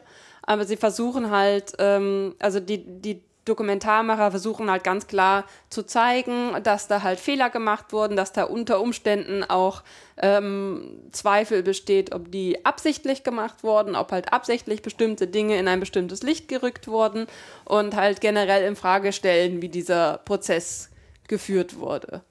Und ähm, das ist halt wirklich, also ich finde es tatsächlich ein bisschen krass. Ich finde es ähm, ein bisschen merkwürdig, wie diese Serie halt auch beworben wird, weil es ist halt, sie wird halt beworben wie jede andere Netflix-Serie auch. Ne? Immer wenn Netflix eine eigene Serie hat, wird es halt sehr stark gepusht. Dann wird halt gesagt, guckt das alle, das ist voll, voll toll, guckt euch das an, das ist voll gut. Ähm, ne? Also es wird halt praktisch wie ein Entertainment-Produkt so eine neue Krimiserie. Ähm, genau, genau, wie ein Entertainment-Produkt gepusht und verbreitet. Und es ist halt ziemlich hart in dem Sinne, dass es, ähm, es ist halt ein Dokumentarfilm als Serie über zehn Teile gestaffelt. Und es ist ein Dokumentarfilm, der auch zu einem gewissen Grad Bias hat, weil sie natürlich dann eben zeigen wollen, dass da unsauber gearbeitet wurde. Ne? Also äh, ich, ich finde, der Natürlich wird ähm, der Serie von der Gegenseite, sage ich mal, mehr Bias vorgeworfen, als tatsächlich da drin steckt. Aber also man kann, also man kann halt ganz klar sehen, sie sind halt auf, sie erzählen halt die Geschichte der Averys. Sie, sie sind halt, sie gehen halt von dieser Position aus. Sie erzählen die Geschichte der Averys, damit sind sie nicht ähm, ne, objektiv in dem Sinne. Ne? Und, äh, und, und das dann halt als Entertainment-Produkt zu bewerben in einer äh, ein, ein Mordfall, bei dem eine junge Frau äh, getötet und äh, zerlegt und verbrannt worden ist, ähm, ist halt äh, schon ein bisschen verstörend und fragwürdig. Und dann halt, zu, halt vor allen Dingen auch, wenn man dann halt überlebt, überlegt, dass diese Familie des Opfers, die dann eventuell mit dem Fall schon abgeschlossen hat, egal wie viele Fragen halt tatsächlich dann im Rechtssystem bleiben, dass die das dann halt, dass, dass, dass die Familie halt plötzlich damit kon konfrontiert wird, dass das ein Entertainment-Produkt ist praktisch. Ne? Also dass es halt von Netflix wie ein Entertainment-Produkt beworben wird. Das sind halt so Sachen, wo ich mir denke, hm, ich weiß ja nicht. Also das ist halt wirklich. Ich muss auch sagen, ich habe erst seit, äh, seit kurzem wieder Netflix, weil mhm. ich habe meiner Mutter einen Account zu Weihnachten geschenkt und den nutze ich jetzt mit. so Nein. eigennützig. Nein, ich habe ja, ich habe ihr so ein äh, so ein Amazon Fire Stick gekauft und habe dann halt gesagt, ich schenke ihr entweder ein Jahr Netflix oder ein Jahr Amazon Prime dazu, was sie möchte. Und jetzt testet sie halt quasi gerade beides. Sie hat einen ganz furchtbaren Geschmack, deshalb hat sie sich bis jetzt zweimal Terra Nova und äh, wow. einmal sechs Staffeln von The Mentalist in einer Woche angeguckt. Okay. Aber auch einmal Firefly, deshalb immerhin. Na gut. Aber sie sucht sich lauter Persönlich. Serien, die es nur, von denen es nur eine Staffel gibt. Egal, jedenfalls nutze ich das halt jetzt auch wieder mit und habe halt auch dann eben Making a Murderer gesehen, weil das ist ja gerade momentan ganz oben auf Netflix. Ja, genau, das beworben. meine ich halt. Und ich habe es gesehen und ich wusste im ersten Moment nicht, dass es sich nicht um eine neue Krimiserie Aha. handelt. Ich dachte einfach, wenn es halt so bei den neuen Serien, bei den Netflix Exclusives ist, ich dachte, das ist dann halt auch einfach, ich habe es auch erst verwechselt mit ähm, Ach, ich weiß jetzt gar nicht mehr, wie die Serie heißt, aber es gab eine ähnliche Serie, da war auch Mörder im Titel. wow, los, ratet. Ja. Äh, The Killing. Wo bei The Killing steckt Mörder im Titel, das Wort. Naja, wenn, wenn, es heißt halt The Killing. Und das heißt was mit Mord. Nein, das war, das war mit dieser Schauspielerin aus The Help, die dafür einen Oscar bekommen hat. Octavia. Verdammt nochmal. Ich besitze kein Gedächtnis, das ist gerade ein Okay. echtes Problem. Das so, ich, ich das recherchiere das. Auf Ja, jeden Fall hast du es mit einer anderen Serie Ja, verwechselt. Okay. genau. Also bin nicht ganz verwechselt, aber ich dachte halt auch quasi, dass es so in diese Richtung geht. Also ich dachte halt einfach wirklich, wie du sagtest, es ist ein Entertainment-Produkt. Und erst als ich mir Oxford so. Murders, Nein. Mord in Fiel Bakker, Nein, das, das ist noch eine, nein, das ist noch eine relativ neue Killing Miss Serie. Fishers. Nein. Mehr gibt's Ich weiß, was du meinst, Mehr ich weiß gibt's- nicht, wie sie heißt. Wer gibt sich mit Murder? So, ich gucke das, ich guck das jetzt. Nee, das ist auch nicht bei Netflix. How to Get Away with Murder. Ja. So, okay. Tatsächlich. Jetzt haben wir das geklärt. Gut. Jetzt darfst du weiter erzählen. Ähm, ja, aber was ich halt, wie gesagt, sagen wollte, ist, dass ich halt einfach dachte, es ist au- auch wieder so eine, so eine, ähm, so eine, zwar eine Krimiserie, aber eine mit einem bisschen originelleren Ansatz als jetzt, keine Ahnung, äh, CSI Miami oder sowas. Ja. Also, sondern dass es halt wirklich mal was Neues ist, was und ich war mir im ersten Moment auch nicht bewusst, ob es wirklich dann äh, Doku ist, als ich das so ein bisschen angeguckt habe, oder ob es halt quasi so, so tut, als wäre es Doku, wie, keine Ahnung, Blair Witch Project oder sowas. Was, Nee, ich- es ist was, was ich lustig Ja. finde, ist aber anscheinend liest niemand diese Netflix-Teaser-Texte, weil da steht, also erster Satz, in diesem über zehn Jahre gefilmten Reality-Thriller deckt dann durch DNA-Beweise freigesprochener Polizei. Ja, aber es ist halt auf Netflix. Ja, nein, nein, ich finde, das- also Ja, nee, wenn klar. ich jetzt nicht sozusagen hin, absichtlich hingeguckt hätte, Ja. hätte ich das natürlich auch nicht gelesen. Ja. Und das ist halt total absurd, weil wahrscheinlich jede, dem man das als Kritik vorwerfen würde, würde sagen, ja, wir haben doch, also mir steht doch am ersten, also bitte, das steht nicht so an. Nee, ja, das, mir geht's auch, mir geht's auch gar nicht, gar nicht so sehr, ob halt klar wird, ob das eine Dokumentation ist oder nicht. Es geht mir halt auch einfach darum, wie das beworben wird und wie das halt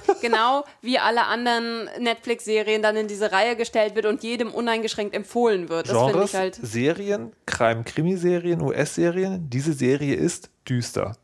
Nice. Da steht nirgendwo also, bei steht nichts von Reality oder sowas. Krass. Ich finde das war, also das Krasse ist, das Krasse an dieser, an dieser Sache ist, ähm, also wir haben es halt geguckt Mhm. und das war irgendwie alles recht spannend erzählt, so, so als, als, als Doku fand ich das irgendwie spannend erzählt, die man dann, wie dann irgendwie immer neue Beweise rauskommen und dann die Anwälte irgendwie nach, nach Sachen suchen, die Zweifel äh, äh, äh, aufzeigen sollen in diesem Prozess und so. Und dann, und dann, ich weiß nicht, ich saß halt oft da und war mir so, boah, krass, wie, das können die doch nicht bringen.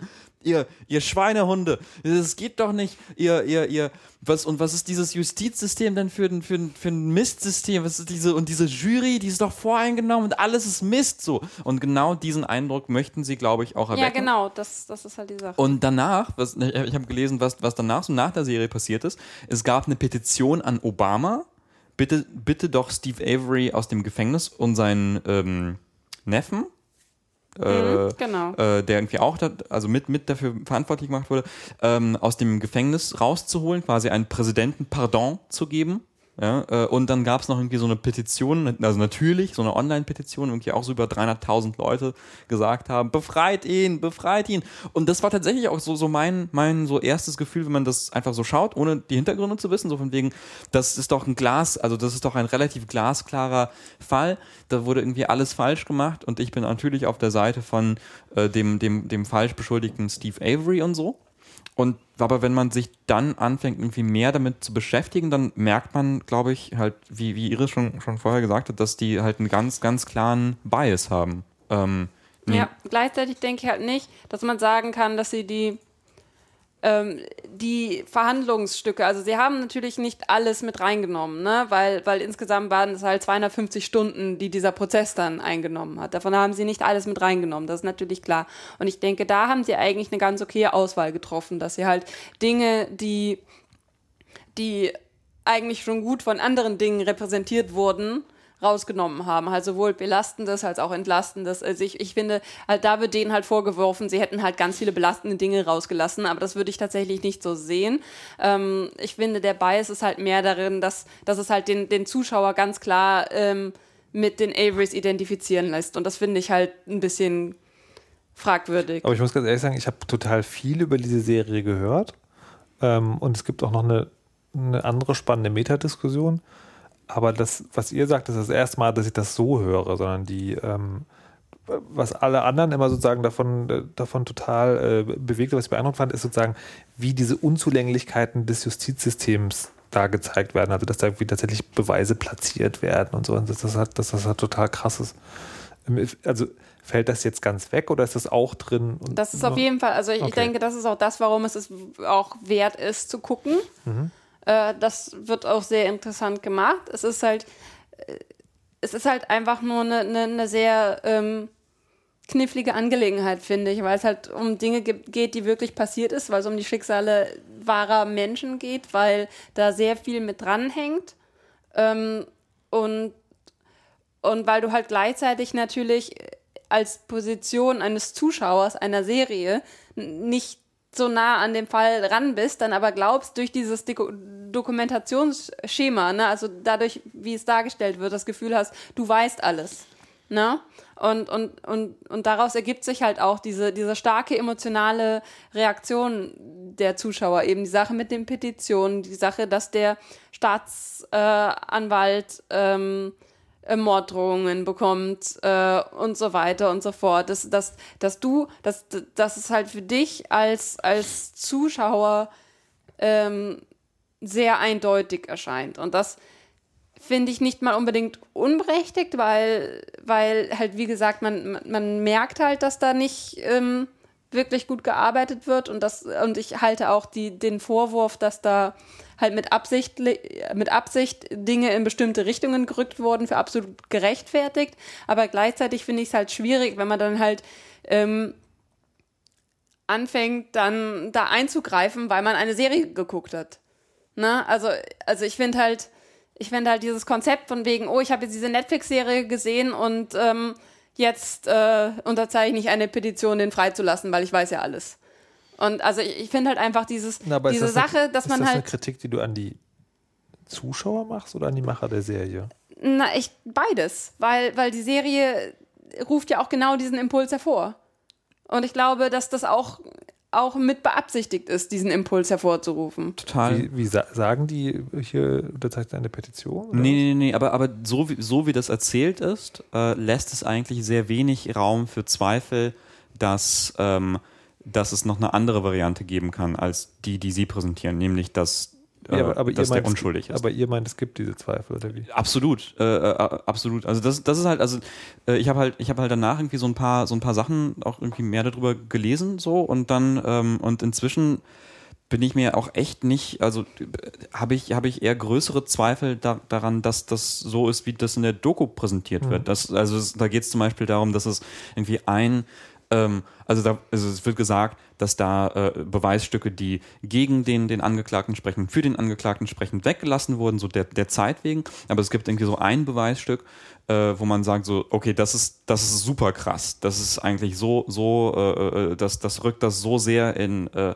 in die andere Richtung, nämlich, dass er es getan hat ähm, dass man das eigentlich dabei sein sollte. Und jetzt sind irgendwie auch noch so Sachen rausgekommen, wo irgendwie seine Ex-Verlobte irgendwie über seinen Charakter spricht und sagt so, nee, der war echt nicht so nett, wie der, der irgendwie dargestellt war. Und ich hatte, also ich habe nette Sachen über ihn in der Doku gesagt, weil er mir gedroht hat. Und natürlich ist das auch, also schwer zu belegen und man weiß es nicht und so. Aber es gibt halt, aber ich habe halt das Gefühl, es gibt sehr, sehr viel mehr Zweifel, als die Doku-Serie das darstellt.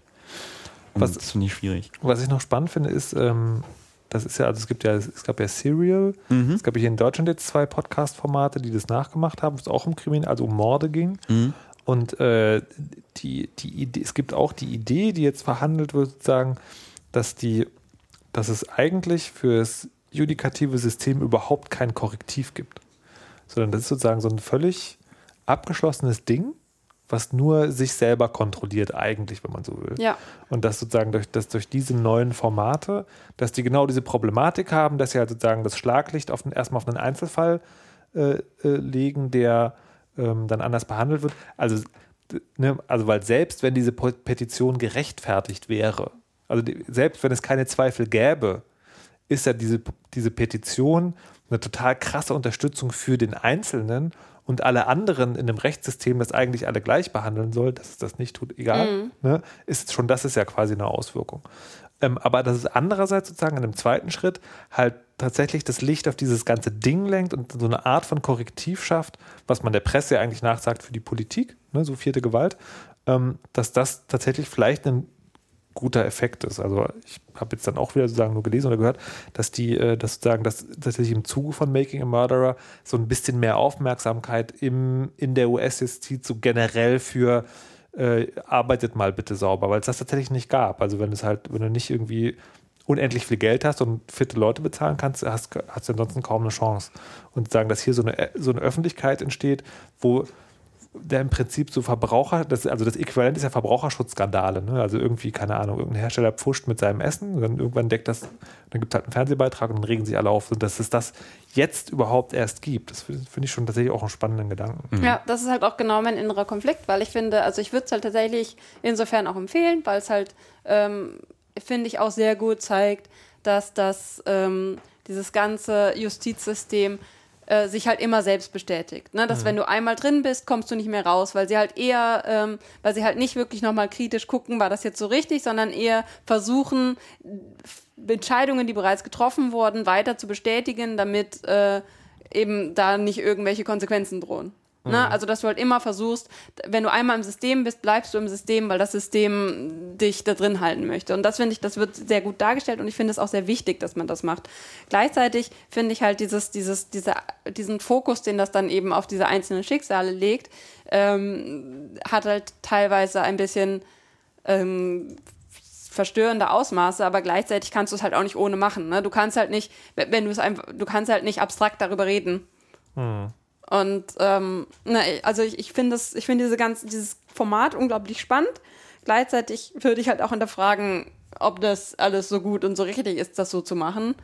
Auf jeden Fall ähm, sehr interessant und ich denke, wenn man sich dessen bewusst ist, kann man sich das ruhig mal angucken und weil ich, ich denke, davon wird es in Zukunft auch sehr viel mehr geben und das wird auch, das wird auch tatsächlich, denke ich, ein kleiner Trend Das- werden. Und Das, also, ich, mir- was mir gerade auffällt, dass es ja eigentlich total absurd ist, weil es gab ja vor so acht, ich weiß nicht, wann ging das los, oder zehn Jahren, so ging ja das los mit diesen Reality-Soap-Gerichtsshows. Wo, wo ja sozusagen, wo ja ein echter Richter, das ist auch eine Geschichte, ich glaube, ich habe schon in einem anderen Podcast erzählt, aber ich habe mal für einen Piloten gearbeitet für so eine Gerichtssendung und dann hatte meine Kollegin aus dem Onliner-Büro halt irgendwie so eine Zeugin gespielt, also in dem Pilotfilm halt nur, nur und hat dann, ist dann sozusagen, also hat angefangen zu heulen. Total krass. Weil, also als Schauspiel sozusagen. Und der Richter, der ein richtiger Richter war, hat im Nachhinein gesagt, so, ihm war nicht klar, dass Leute das so gut schauspielen können und er fragt sich jetzt gerade, wie viele Entscheidungen er falsch getroffen hat aufgrund von Leute Wow. heulen vorm Gericht. Aber egal. Ähm, und das lustigerweise ist ja sozusagen, sind ja diese Dokus, also quasi der nächste Schritt, wenn man so Ja. will. Das ist halt nicht mehr Reality Soap, sondern es ist jetzt Reality. ja. Das ist ja auch krass. Ich frage mich, also ich frage mich dann, also wie, wie man so, wie so kulturgeschichtlich dann so, also wie weit wir noch entfernt sind von, äh, wir schicken die Delinquenten mit Waffen in eine Arena und dann sollen die sich kümmern. Das ist dann auch ein Fernsehformat wieder. Running Man halt. Das ist, das, ich hätte jetzt nicht mit diesem Schritt gerechnet. Das, Warum muss ich jetzt an Dschungelcamp denken? Okay, gut. In so, ja, okay, gut. Nee, eigentlich haben wir das. Gut, Ja, dann haben wir das okay. ja schon jetzt. Außer, da- also die, die, die Menschen haben halt einfach nur den Fehler gemacht, ähm, irgendwas, irgendwas gemacht zu haben. Also jetzt nicht, nicht was Kriminelles, Aber aber bei Tyler bestimmt auch. Aber, Bin ich mir ziemlich sicher. aber, Aber ich ja. finde es sehr enttäuschend. Ich hab, das habe ich neulich erfahren, dass das Dschungelcamp gar nicht mehr im Dschungel ist, sondern in Köln. Ich finde das nicht okay. Ist- Äh? Ja, so, genau so habe ich auch reagiert. Ah, Ja. das wusste ich auch ist nicht. Also- mehr erfolgreich genug, um die wirklich in den Dschungel zu karren, deshalb bauen die den Dschungel hier nach. Ich bin so froh, dass ich so weit weg bin von dieser Blase, dass das völlig an mir vorübergeht. Die Sache ist halt die, wenn du, also ich meine, wir haben ja so gesehen ein Großraumbüro und wir sitzen in der Nähe von Pure Stars, also quasi unserer Promi-Redaktion. Und da kriegst du auch wenn es dich nicht interessiert, mehr mit, als du möchtest, wenn es Okay. um die Welt der Promis geht. Ich verstehe, ich verstehe. Also wenn ich Fragen habe, wende ich mich einfach an dich. Ich kann sie dir meistens nicht beantworten, weil ich sehr gute Kopfhörer habe, aber du kannst, du kannst uns gerne mal besuchen kommen und Pure Stars Fragen stellen. Die sind da garantiert sehr aufgeschlossen, dir die zu beantworten. Sehr gut. So, außerdem haben Dennis und Iris noch etwas geschaut. Ich frage mich, nee, dazu komme ich gleich. Ähm, und das hat, wenn ich es richtig verstanden habe, etwas damit zu tun, dass anderen Leuten das Gesicht zerschnitten wird. Unter anderem viele Dinge zerschnitten werden. Es Okay. heißt The Nick. Es ist so eine typische BitTorrent-Serie. Also sie läuft, Was zum Teufel? naja, es- sie läuft halt auf HBO. Na, sie gibt es auch in Deutschland auf Sky und auf, auf ähm, Maxdome, glaube ich. Aber es Also, ist, es ge- Nein. äh, äh, aber es ist halt, also es ist halt eine HBO-Serie. Und sie ist fiktional. Bitte Und lass sie uns ist- das mal Okay. direkt abklären. Und sie ist fiktional. Es geht, ähm, es geht um Ärzte, um Chirurgen äh, um 1900 rum äh, in New York. Eigentlich genau 1900. Ja, 1900, genau. Also die erste Staffel spielt 1900. Ähm, und äh, da geht es quasi um ein Krankenhaus und den brillanten äh, Superchirurgen, der da arbeitet, äh, der quasi moderne Chirurgie erfindet oder miterfindet oder quasi so am, an der, am Bleeding Edge of moderne. Bleeding Edge. Oh Gott. Oh nein. Okay, dann können wir jetzt aufhören und gehen. Wow, ich habe das echt nicht gemerkt. Wow, oh nein. Ich, bra ich brauchte wirklich einfach nur. so- Oh so Gott. gut, so gut. Oh nein. Zwe Okay. Schlimme Zweifel. Ne, genau, also es fängt so ein bisschen an wie so, ein, wie so eine Art Dr. House, aber in der Vergangenheit. Weil, ne, Genau, so- weil der, weil der, weil der Chef ähm, Chirurg, äh, der Protagonist der Serie, halt auch äh, viele Parallelen zu seinem Haus aufweist. Ähm, also Er ich meine ich meine natürlich den, den ähm, Doktorhaus, nicht ein Haus. Nicht Das ich. klang gerade so schön. Weißt viele, ein Dach und auch Wände. ist mir dann auch aufgefallen, nachdem ich das gesagt habe. Jedenfalls, äh, er ist auch drogenabhängig. Ähm, nicht, ähm, halt nicht von Schmerzmitteln, aber von gutem alten Kokain, was halt damals eigentlich das Schmerzmittel war. Von daher eigentlich dasselbe.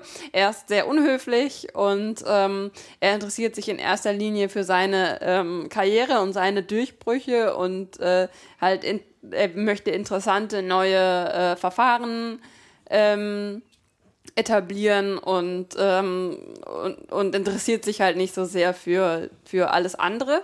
Das heißt, wenn man die erste Folge guckt, hat man schon so ein bisschen, also ganz stark diesen Vibe äh, Dr. House in geschichtlich. Aber das, das Schöne ist, es bleibt halt nicht dabei, es beschränkt sich nicht darauf, es beschränkt sich vor allen Dingen auch nicht auf diesen Charakter und es macht auch interessantere Dinge mit diesem ähm, Chefchirurgen, den Dr. Thackeray. gespielt übrigens ähm, von Cliff Owen. Genau, gespielt Ach, von guck. Cliff Owens. Ähm, als, als die Serie Dr. House jemals mit Dr. House gemacht hat. So, und ähm, was ich auch sehr gut finde, es geht halt, es geht halt sehr um diese Zeit des Aufschwungs. Weißt du, du hast jetzt neue, neue Jahrhundert begon begonnen. Es ist ein Ne- Jahrhundert von großen technologischen Neuerungen, von großem Fortschritt.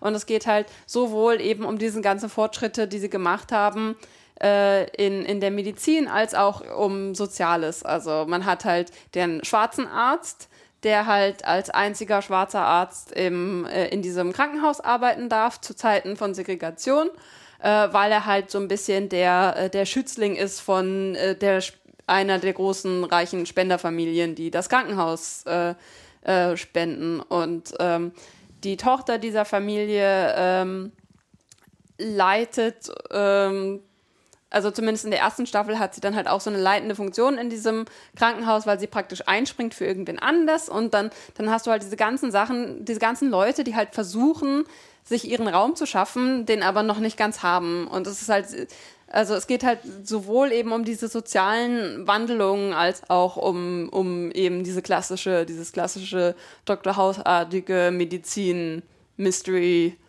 wie lösen wir jetzt dieses Problem und wem schneiden wir wo irgendwas auf und klappt das? Und ich finde, die, die, was, was so irre ist, also es klingt halt erstmal nicht, nicht so ähm, alien und seltsam, so, wenn man sagt, okay, es ist halt 1900, aber die Welt, in der das Spiel, dieses New York, äh, in so einem Zeitraum ist halt so irre. Also, also es, es sind halt so viele merkwürdige Details drin, wie zum Beispiel, dass die Krankenwagen, das ist halt, das sind Kutschen am Anfang, Ähm, und die äh, Krankenwagenfahrer streiten sich mit anderen Krankenwagenfahrern, also mit an, von anderen Krankenhäusern um die Patienten, weil das Krankenhaus sie dann bezahlen darf. Und das ist halt so, ein- so ein krasser, riesiger Ire mit einem, mit einem Baseballschläger, der dann halt auf andere Fahrer losgeht, so von wegen, das ist mein Verletzter!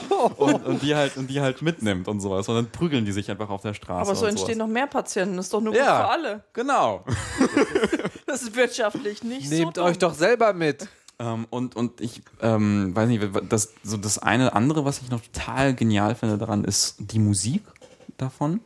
Ähm, weil das irgendwie so gar nicht dieses Ding macht, von wegen es ähm, äh, so hier Streicher und klassische Musik oder sowas, sondern es hat einfach, einfach so ein 80er Jahre Synthesizer-Soundtrack von Cliff Martinez, dem von den Red Hot Chili Peppers, der auch die Musik gemacht hat für Drive. Mit Dem Ra- Film mit Ryan Mit Gosling, Film mit Ryan wo Gosling. Ryan Gosling ein Fluchtfahrer ist. genau, Und ähm, Pferd. fährt. ja, auch äh, Gewalt ausübt. Ein Auto? Ja, Ja. Äh, nee, und, und das ist halt total krass, weil es halt einfach nur dieses, dieses ähm, old-timey New York ist, aber dann klingt es halt irgendwie nach, äh, nach, nach 80ern und irgendwie, es, also es hat irgendwie für mich mehr so mit Blade Runner so, äh, äh, so dieses cyberpunkige 80er Jahre Zukunft Neonbla, nur halt mit Kutschen und sowas. ja aber genau darum geht es ja auch. Es Ja. geht ja, also äh, aus der Perspektive der Serie ist das ja die Zukunft. Es ist ja Genau. wirklich Ja. Diese, diese, diese nach Zukunft strebende, in die Zukunft strebende ähm, Serie.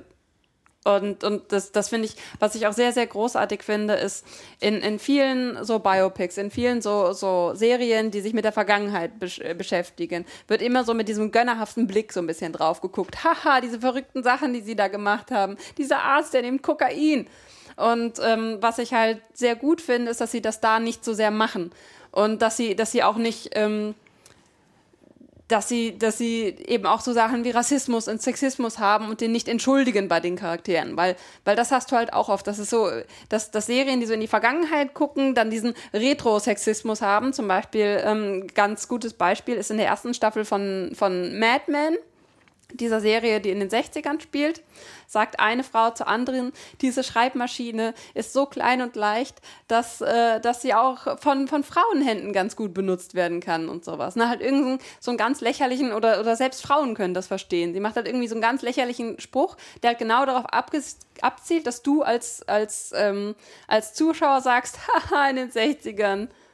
Das war verrückt. Und das macht diese Serie halt gerade nicht. Also ich finde auch, auch der Rassismus der Charaktere ist halt sehr realistisch dargestellt und, ähm, und du hast halt nie das Gefühl, so, das ist ja dieser witzige, oldtimey Rassismus, Sexismus, mit dem wir uns heutzutage nicht mehr auseinandersetzen müssen, sondern es geht halt sehr, sehr ehrlich damit um. Und es hat halt, es zeigt uns halt auch, ähm, also alle Charaktere haben alle ihre eigenen Probleme zu einem gewissen Grad.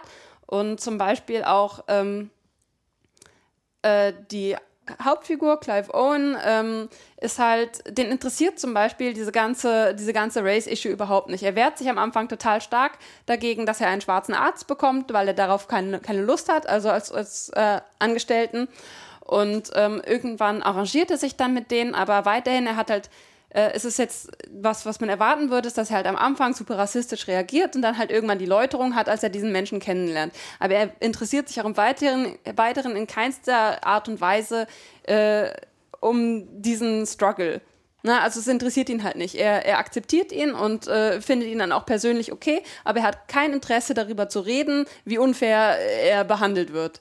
Also das, das findet er einfach irrelevant, weil dann gibt es halt auch einen anderen Arzt, der halt sehr, sehr äh, antano äh, Antagonistisch? ja, gegenüber, äh, gegenüber dem, dem schwarzen Arzt reagiert, dem Dr. Edwards. Und äh, jedes Mal, wenn das halt vor, vor Clive Owen passiert, ist er einfach nur so, ja, können wir das jetzt lassen, das ist super langweilig und dumm. So, also er, er, er will da halt dann auch nicht irgendwie durchgreifen. Und gleichzeitig ist er halt super ähm, progressiv, was so ähm, äh, die Behandlung von Frauen und sexuelle Freiheit und sowas angeht. Und das, das finde ich halt super interessant, dass du halt solche Sachen dann in Widerspruch setzt, dass du halt zeigst, nur weil irgendwer in einer Richtung progressiv ist, es nicht heißt, dass er halt keine anderen Probleme mehr hat.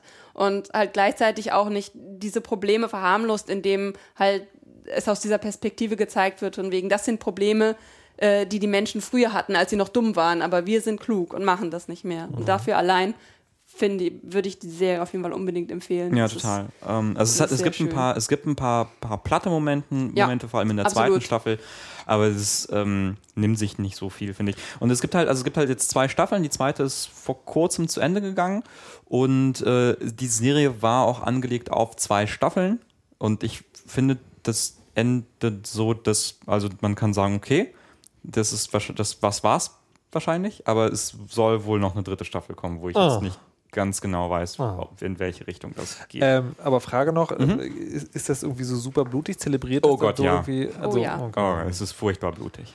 Es, ist, es hat also diese, diese Operationsszenen sind halt krasser Horror. So Okay. mit. Und jetzt nehmen wir diesen Hautlapp. Oh Gott, das Blut. Oh, oh. Das ist ganz schlimm. Ja. Und dann Ja. so pro Folge auch immer eins, damit es auch mal gespritzt hat oder wie? Ja, im Prinzip übt irgendwie in jeder Folge eine Operation und man muss sich mal die Augen zuhalten. Sie sind nicht alle gleich schlimm. Manche sind wirklich sehr schlimm, Ja. andere sind so weniger schlimm. Es gibt eine Folge, das ist der Auftakt der ersten Staffel, ist das erste Mal, du bist so, yay, The Nick ist zurück und schaltest ein und du siehst eine Nase in, in auch schön ähm, Close-up, wo dann jemand dann einen Draht nimmt und dann da, ach, es ist, es ist wirklich, das ist der Einstieg, den sie uns sagen, oh hey, ihr wolltet diese Serie doch unbedingt weitergucken, hier bitte. ähm, aber, aber oft ist es halt nicht so schlimm, vor allen Dingen auch, weil man halt teilweise sehr deutlich merkt, dass es halt einfach Latex ist und so. Und dann in, in Szenen, wo man das gut merkt, finde ich, äh, habe ich kein Problem damit, das auch beim Essen zu gucken. Aber es gibt so manche Sachen, wo ich dann halt einfach die Augen zumache und warte, bis Dennis mir sagt, dass ich wieder hingucken kann. Weil ich meine, man, man hört ja auch, also es, es hört sich auch schön an. Man muss das ja nicht unbedingt sehen. Es hört sich wirklich, es hört sich wirklich so an. Das ist äh, krass. Ähm, ja. Ja. Wuff. Ähm, Ja. Heavy. so, jetzt würde man ja denken, ihr habt jetzt also Making a Murderer geguckt und ihr habt zwei Staffeln The Nick geguckt, dass ihr nichts weiter zu tun habt. Mhm. Aber, wie mir aus zuverlässigen Quellen zugetragen wurde, hat Dennis Kogel sein Problem immer noch nicht im Griff. Und als ob das noch nicht genug wäre, Ja. forciert er jetzt andere Menschen, ihn bei seinem Problem zu unterstützen. Dennis hat so viele Probleme. Welches meinst du? Dennis hat nur ein wirkliches Problem. Destiny? Nicht mehr. Du bist nicht auf dem Stand. Nicht mehr. Also Ich habe noch Es- eine Vermutung, aber. Es ist wieder Heroes of the Storm. Ach, Dennis. Ich bin wieder rückfällig geworden. Es tut mir leid. Aber bist das, nicht, du bist nicht rückfällig geworden, wenn du nie äh, dich äh, davon irgendwie gänzlich entfernt hättest. ja, aber ich habe es nicht so viel benutzt. Ja, weil du abgelenkt warst, Ja, aber von ist, ich glaube nicht, dass du jemals ganz weg davon warst. Das ist Das so wie stimmt, irgendwie ja. ein bisschen, ja, ich habe die ganze Zeit Crystal Meth genommen, aber dann war halt irgendwie Heroin auch mal ganz cool. Ja, dann genau, dann war Crystal da Meth nur Heroin. morgens genommen und den Rest Dennis, der Zeit Dennis. Heroin. Okay, ich du erzähle. hast es anderen Menschen gespritzt. Okay, ja, okay, okay. Also ich, ich habe ich hab folgendes, ich habe es wegen einem Motorrad gemacht. Äh, folgendes, also Heroes of the Storm ist ein, ist ein MOBA, äh, hier zwei Fünfer-Teams kämpfen gegeneinander. Wir erwähnten das gelegentlich. genau. Ähm, Vielleicht in einer Folge. Ja, vielleicht auch in allen. Ähm, okay, und es gibt jetzt, es gibt so ein perfides, äh, äh, die Macher haben jetzt so ein perfides, ähm, eine perfide Aktion gestartet. Und zwar haben sie gesagt, okay, hier refer a friend, also sagt hier deinen Freunden Bescheid, dass sie das auch spielen sollen. Dann kriegen sie und du Belohnung. Das machen ja viele so Online-Rollenspiele und sowas, ne?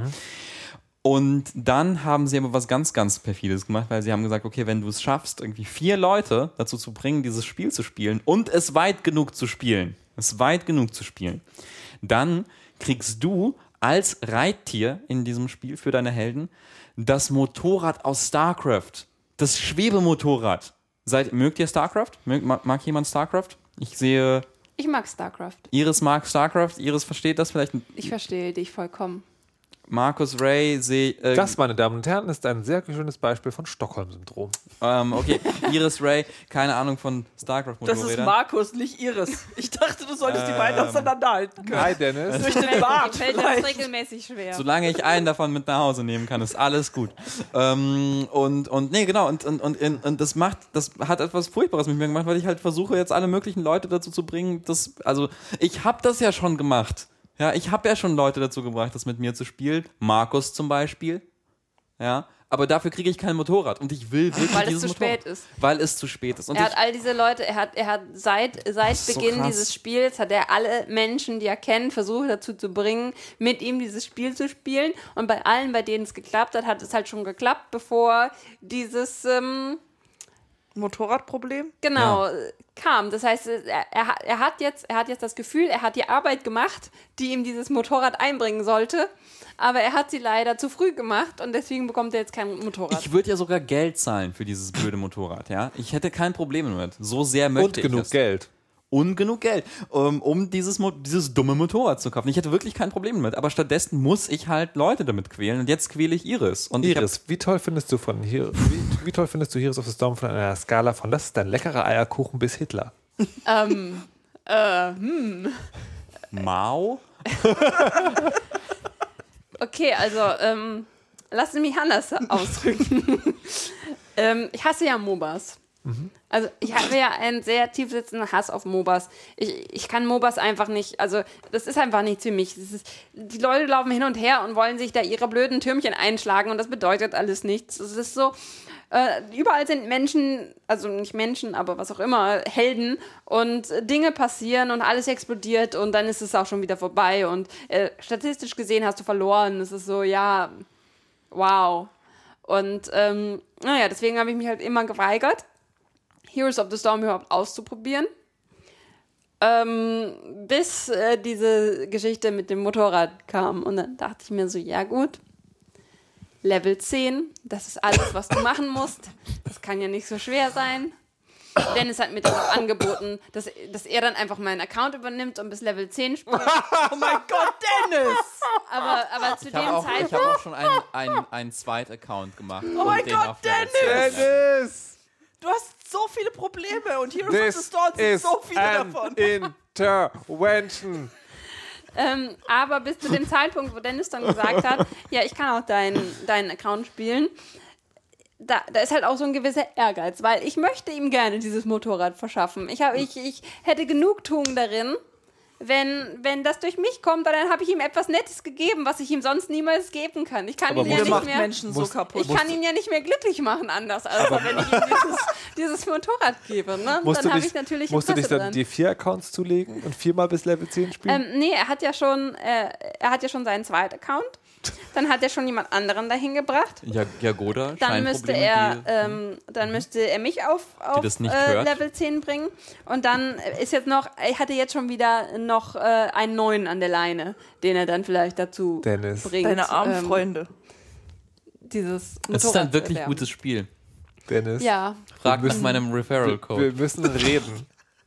Also, liebe Hörer, wenn ihr wollt, dass wir, die Dennis auch außerhalb dieses Podcasts können, in Zukunft wieder Kuchen mit ihm essen, klickt den Referral-Link in den Shownotes, spielt bis Level 10. Ich hätte Dennis auch gerne von dieser Droge losbekommen, aber auch ich muss einsehen, dass das nicht funktioniert. Und ich würde gerne mal wieder mit Dennis Kuchen essen. Wirklich. Bitte. Gut. Wir haben noch einen Nachtrag zur letzten Folge, ähm, wo wir ausführlich über Star Wars geredet haben und äh, da ging es auch um das, ähm, um das Spielzeugproblem. Also die Protagonistin Ray war zum Beispiel nicht in einem Monopoly-Spiel enthalten, weil äh, so Hasbro man Spoiler vermeiden wollte. Es ist mittlerweile ein Artikel erschienen, wo ein Insider zitiert wird, der bei den ganzen Sitzungen dabei war und der sagt, nee, das war ganz klar Sexismus. Keine große Überraschung, aber schönes Schwarz auf Weiß zu haben. Und ich hätte noch eine Bitte, und zwar habe ich einen, äh, für die Republika einen Vortrag Vortragsvorschlag eingereicht über äh, Spiele erklären für Nichtspieler. Und falls euch das interessiert, könnt ihr das gerne mal durchlesen und mir Feedback dazu geben, ob ihr das interessant findet oder nicht. Oder eurer Mutter empfehlen würdet oder eurem Vater. Ähm, so, das war's oder von mir eurem aus. Onkel Oder eurem Onkel. oder eurem Neffen. Oder eure Onkelin. Ähm, Oder eurer glaub, das Neffe. heißt anders. Ich mache beruflich Wir verabschieden uns von Ray. Ich weiß es ganz genau, Grimm. Ich weiß nichts ganz genau. Nichts. Gut. Ähm, fassen wir die Sendung nochmal zusammen. Ähm, borgt euch Squirrel Girl, lest mehr Neil Gaiman, schaut Making a Murderer, aber seid euch darüber im Klaren, dass das Ganze nicht unproblematisch ist.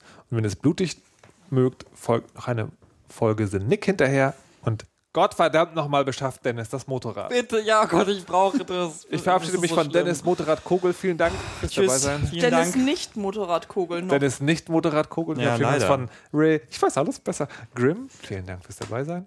Ja, ja. Und von Iris. Ich werde Dennis ein Motorrad verschaffen. Kogel. Äh, Kramt. Ach.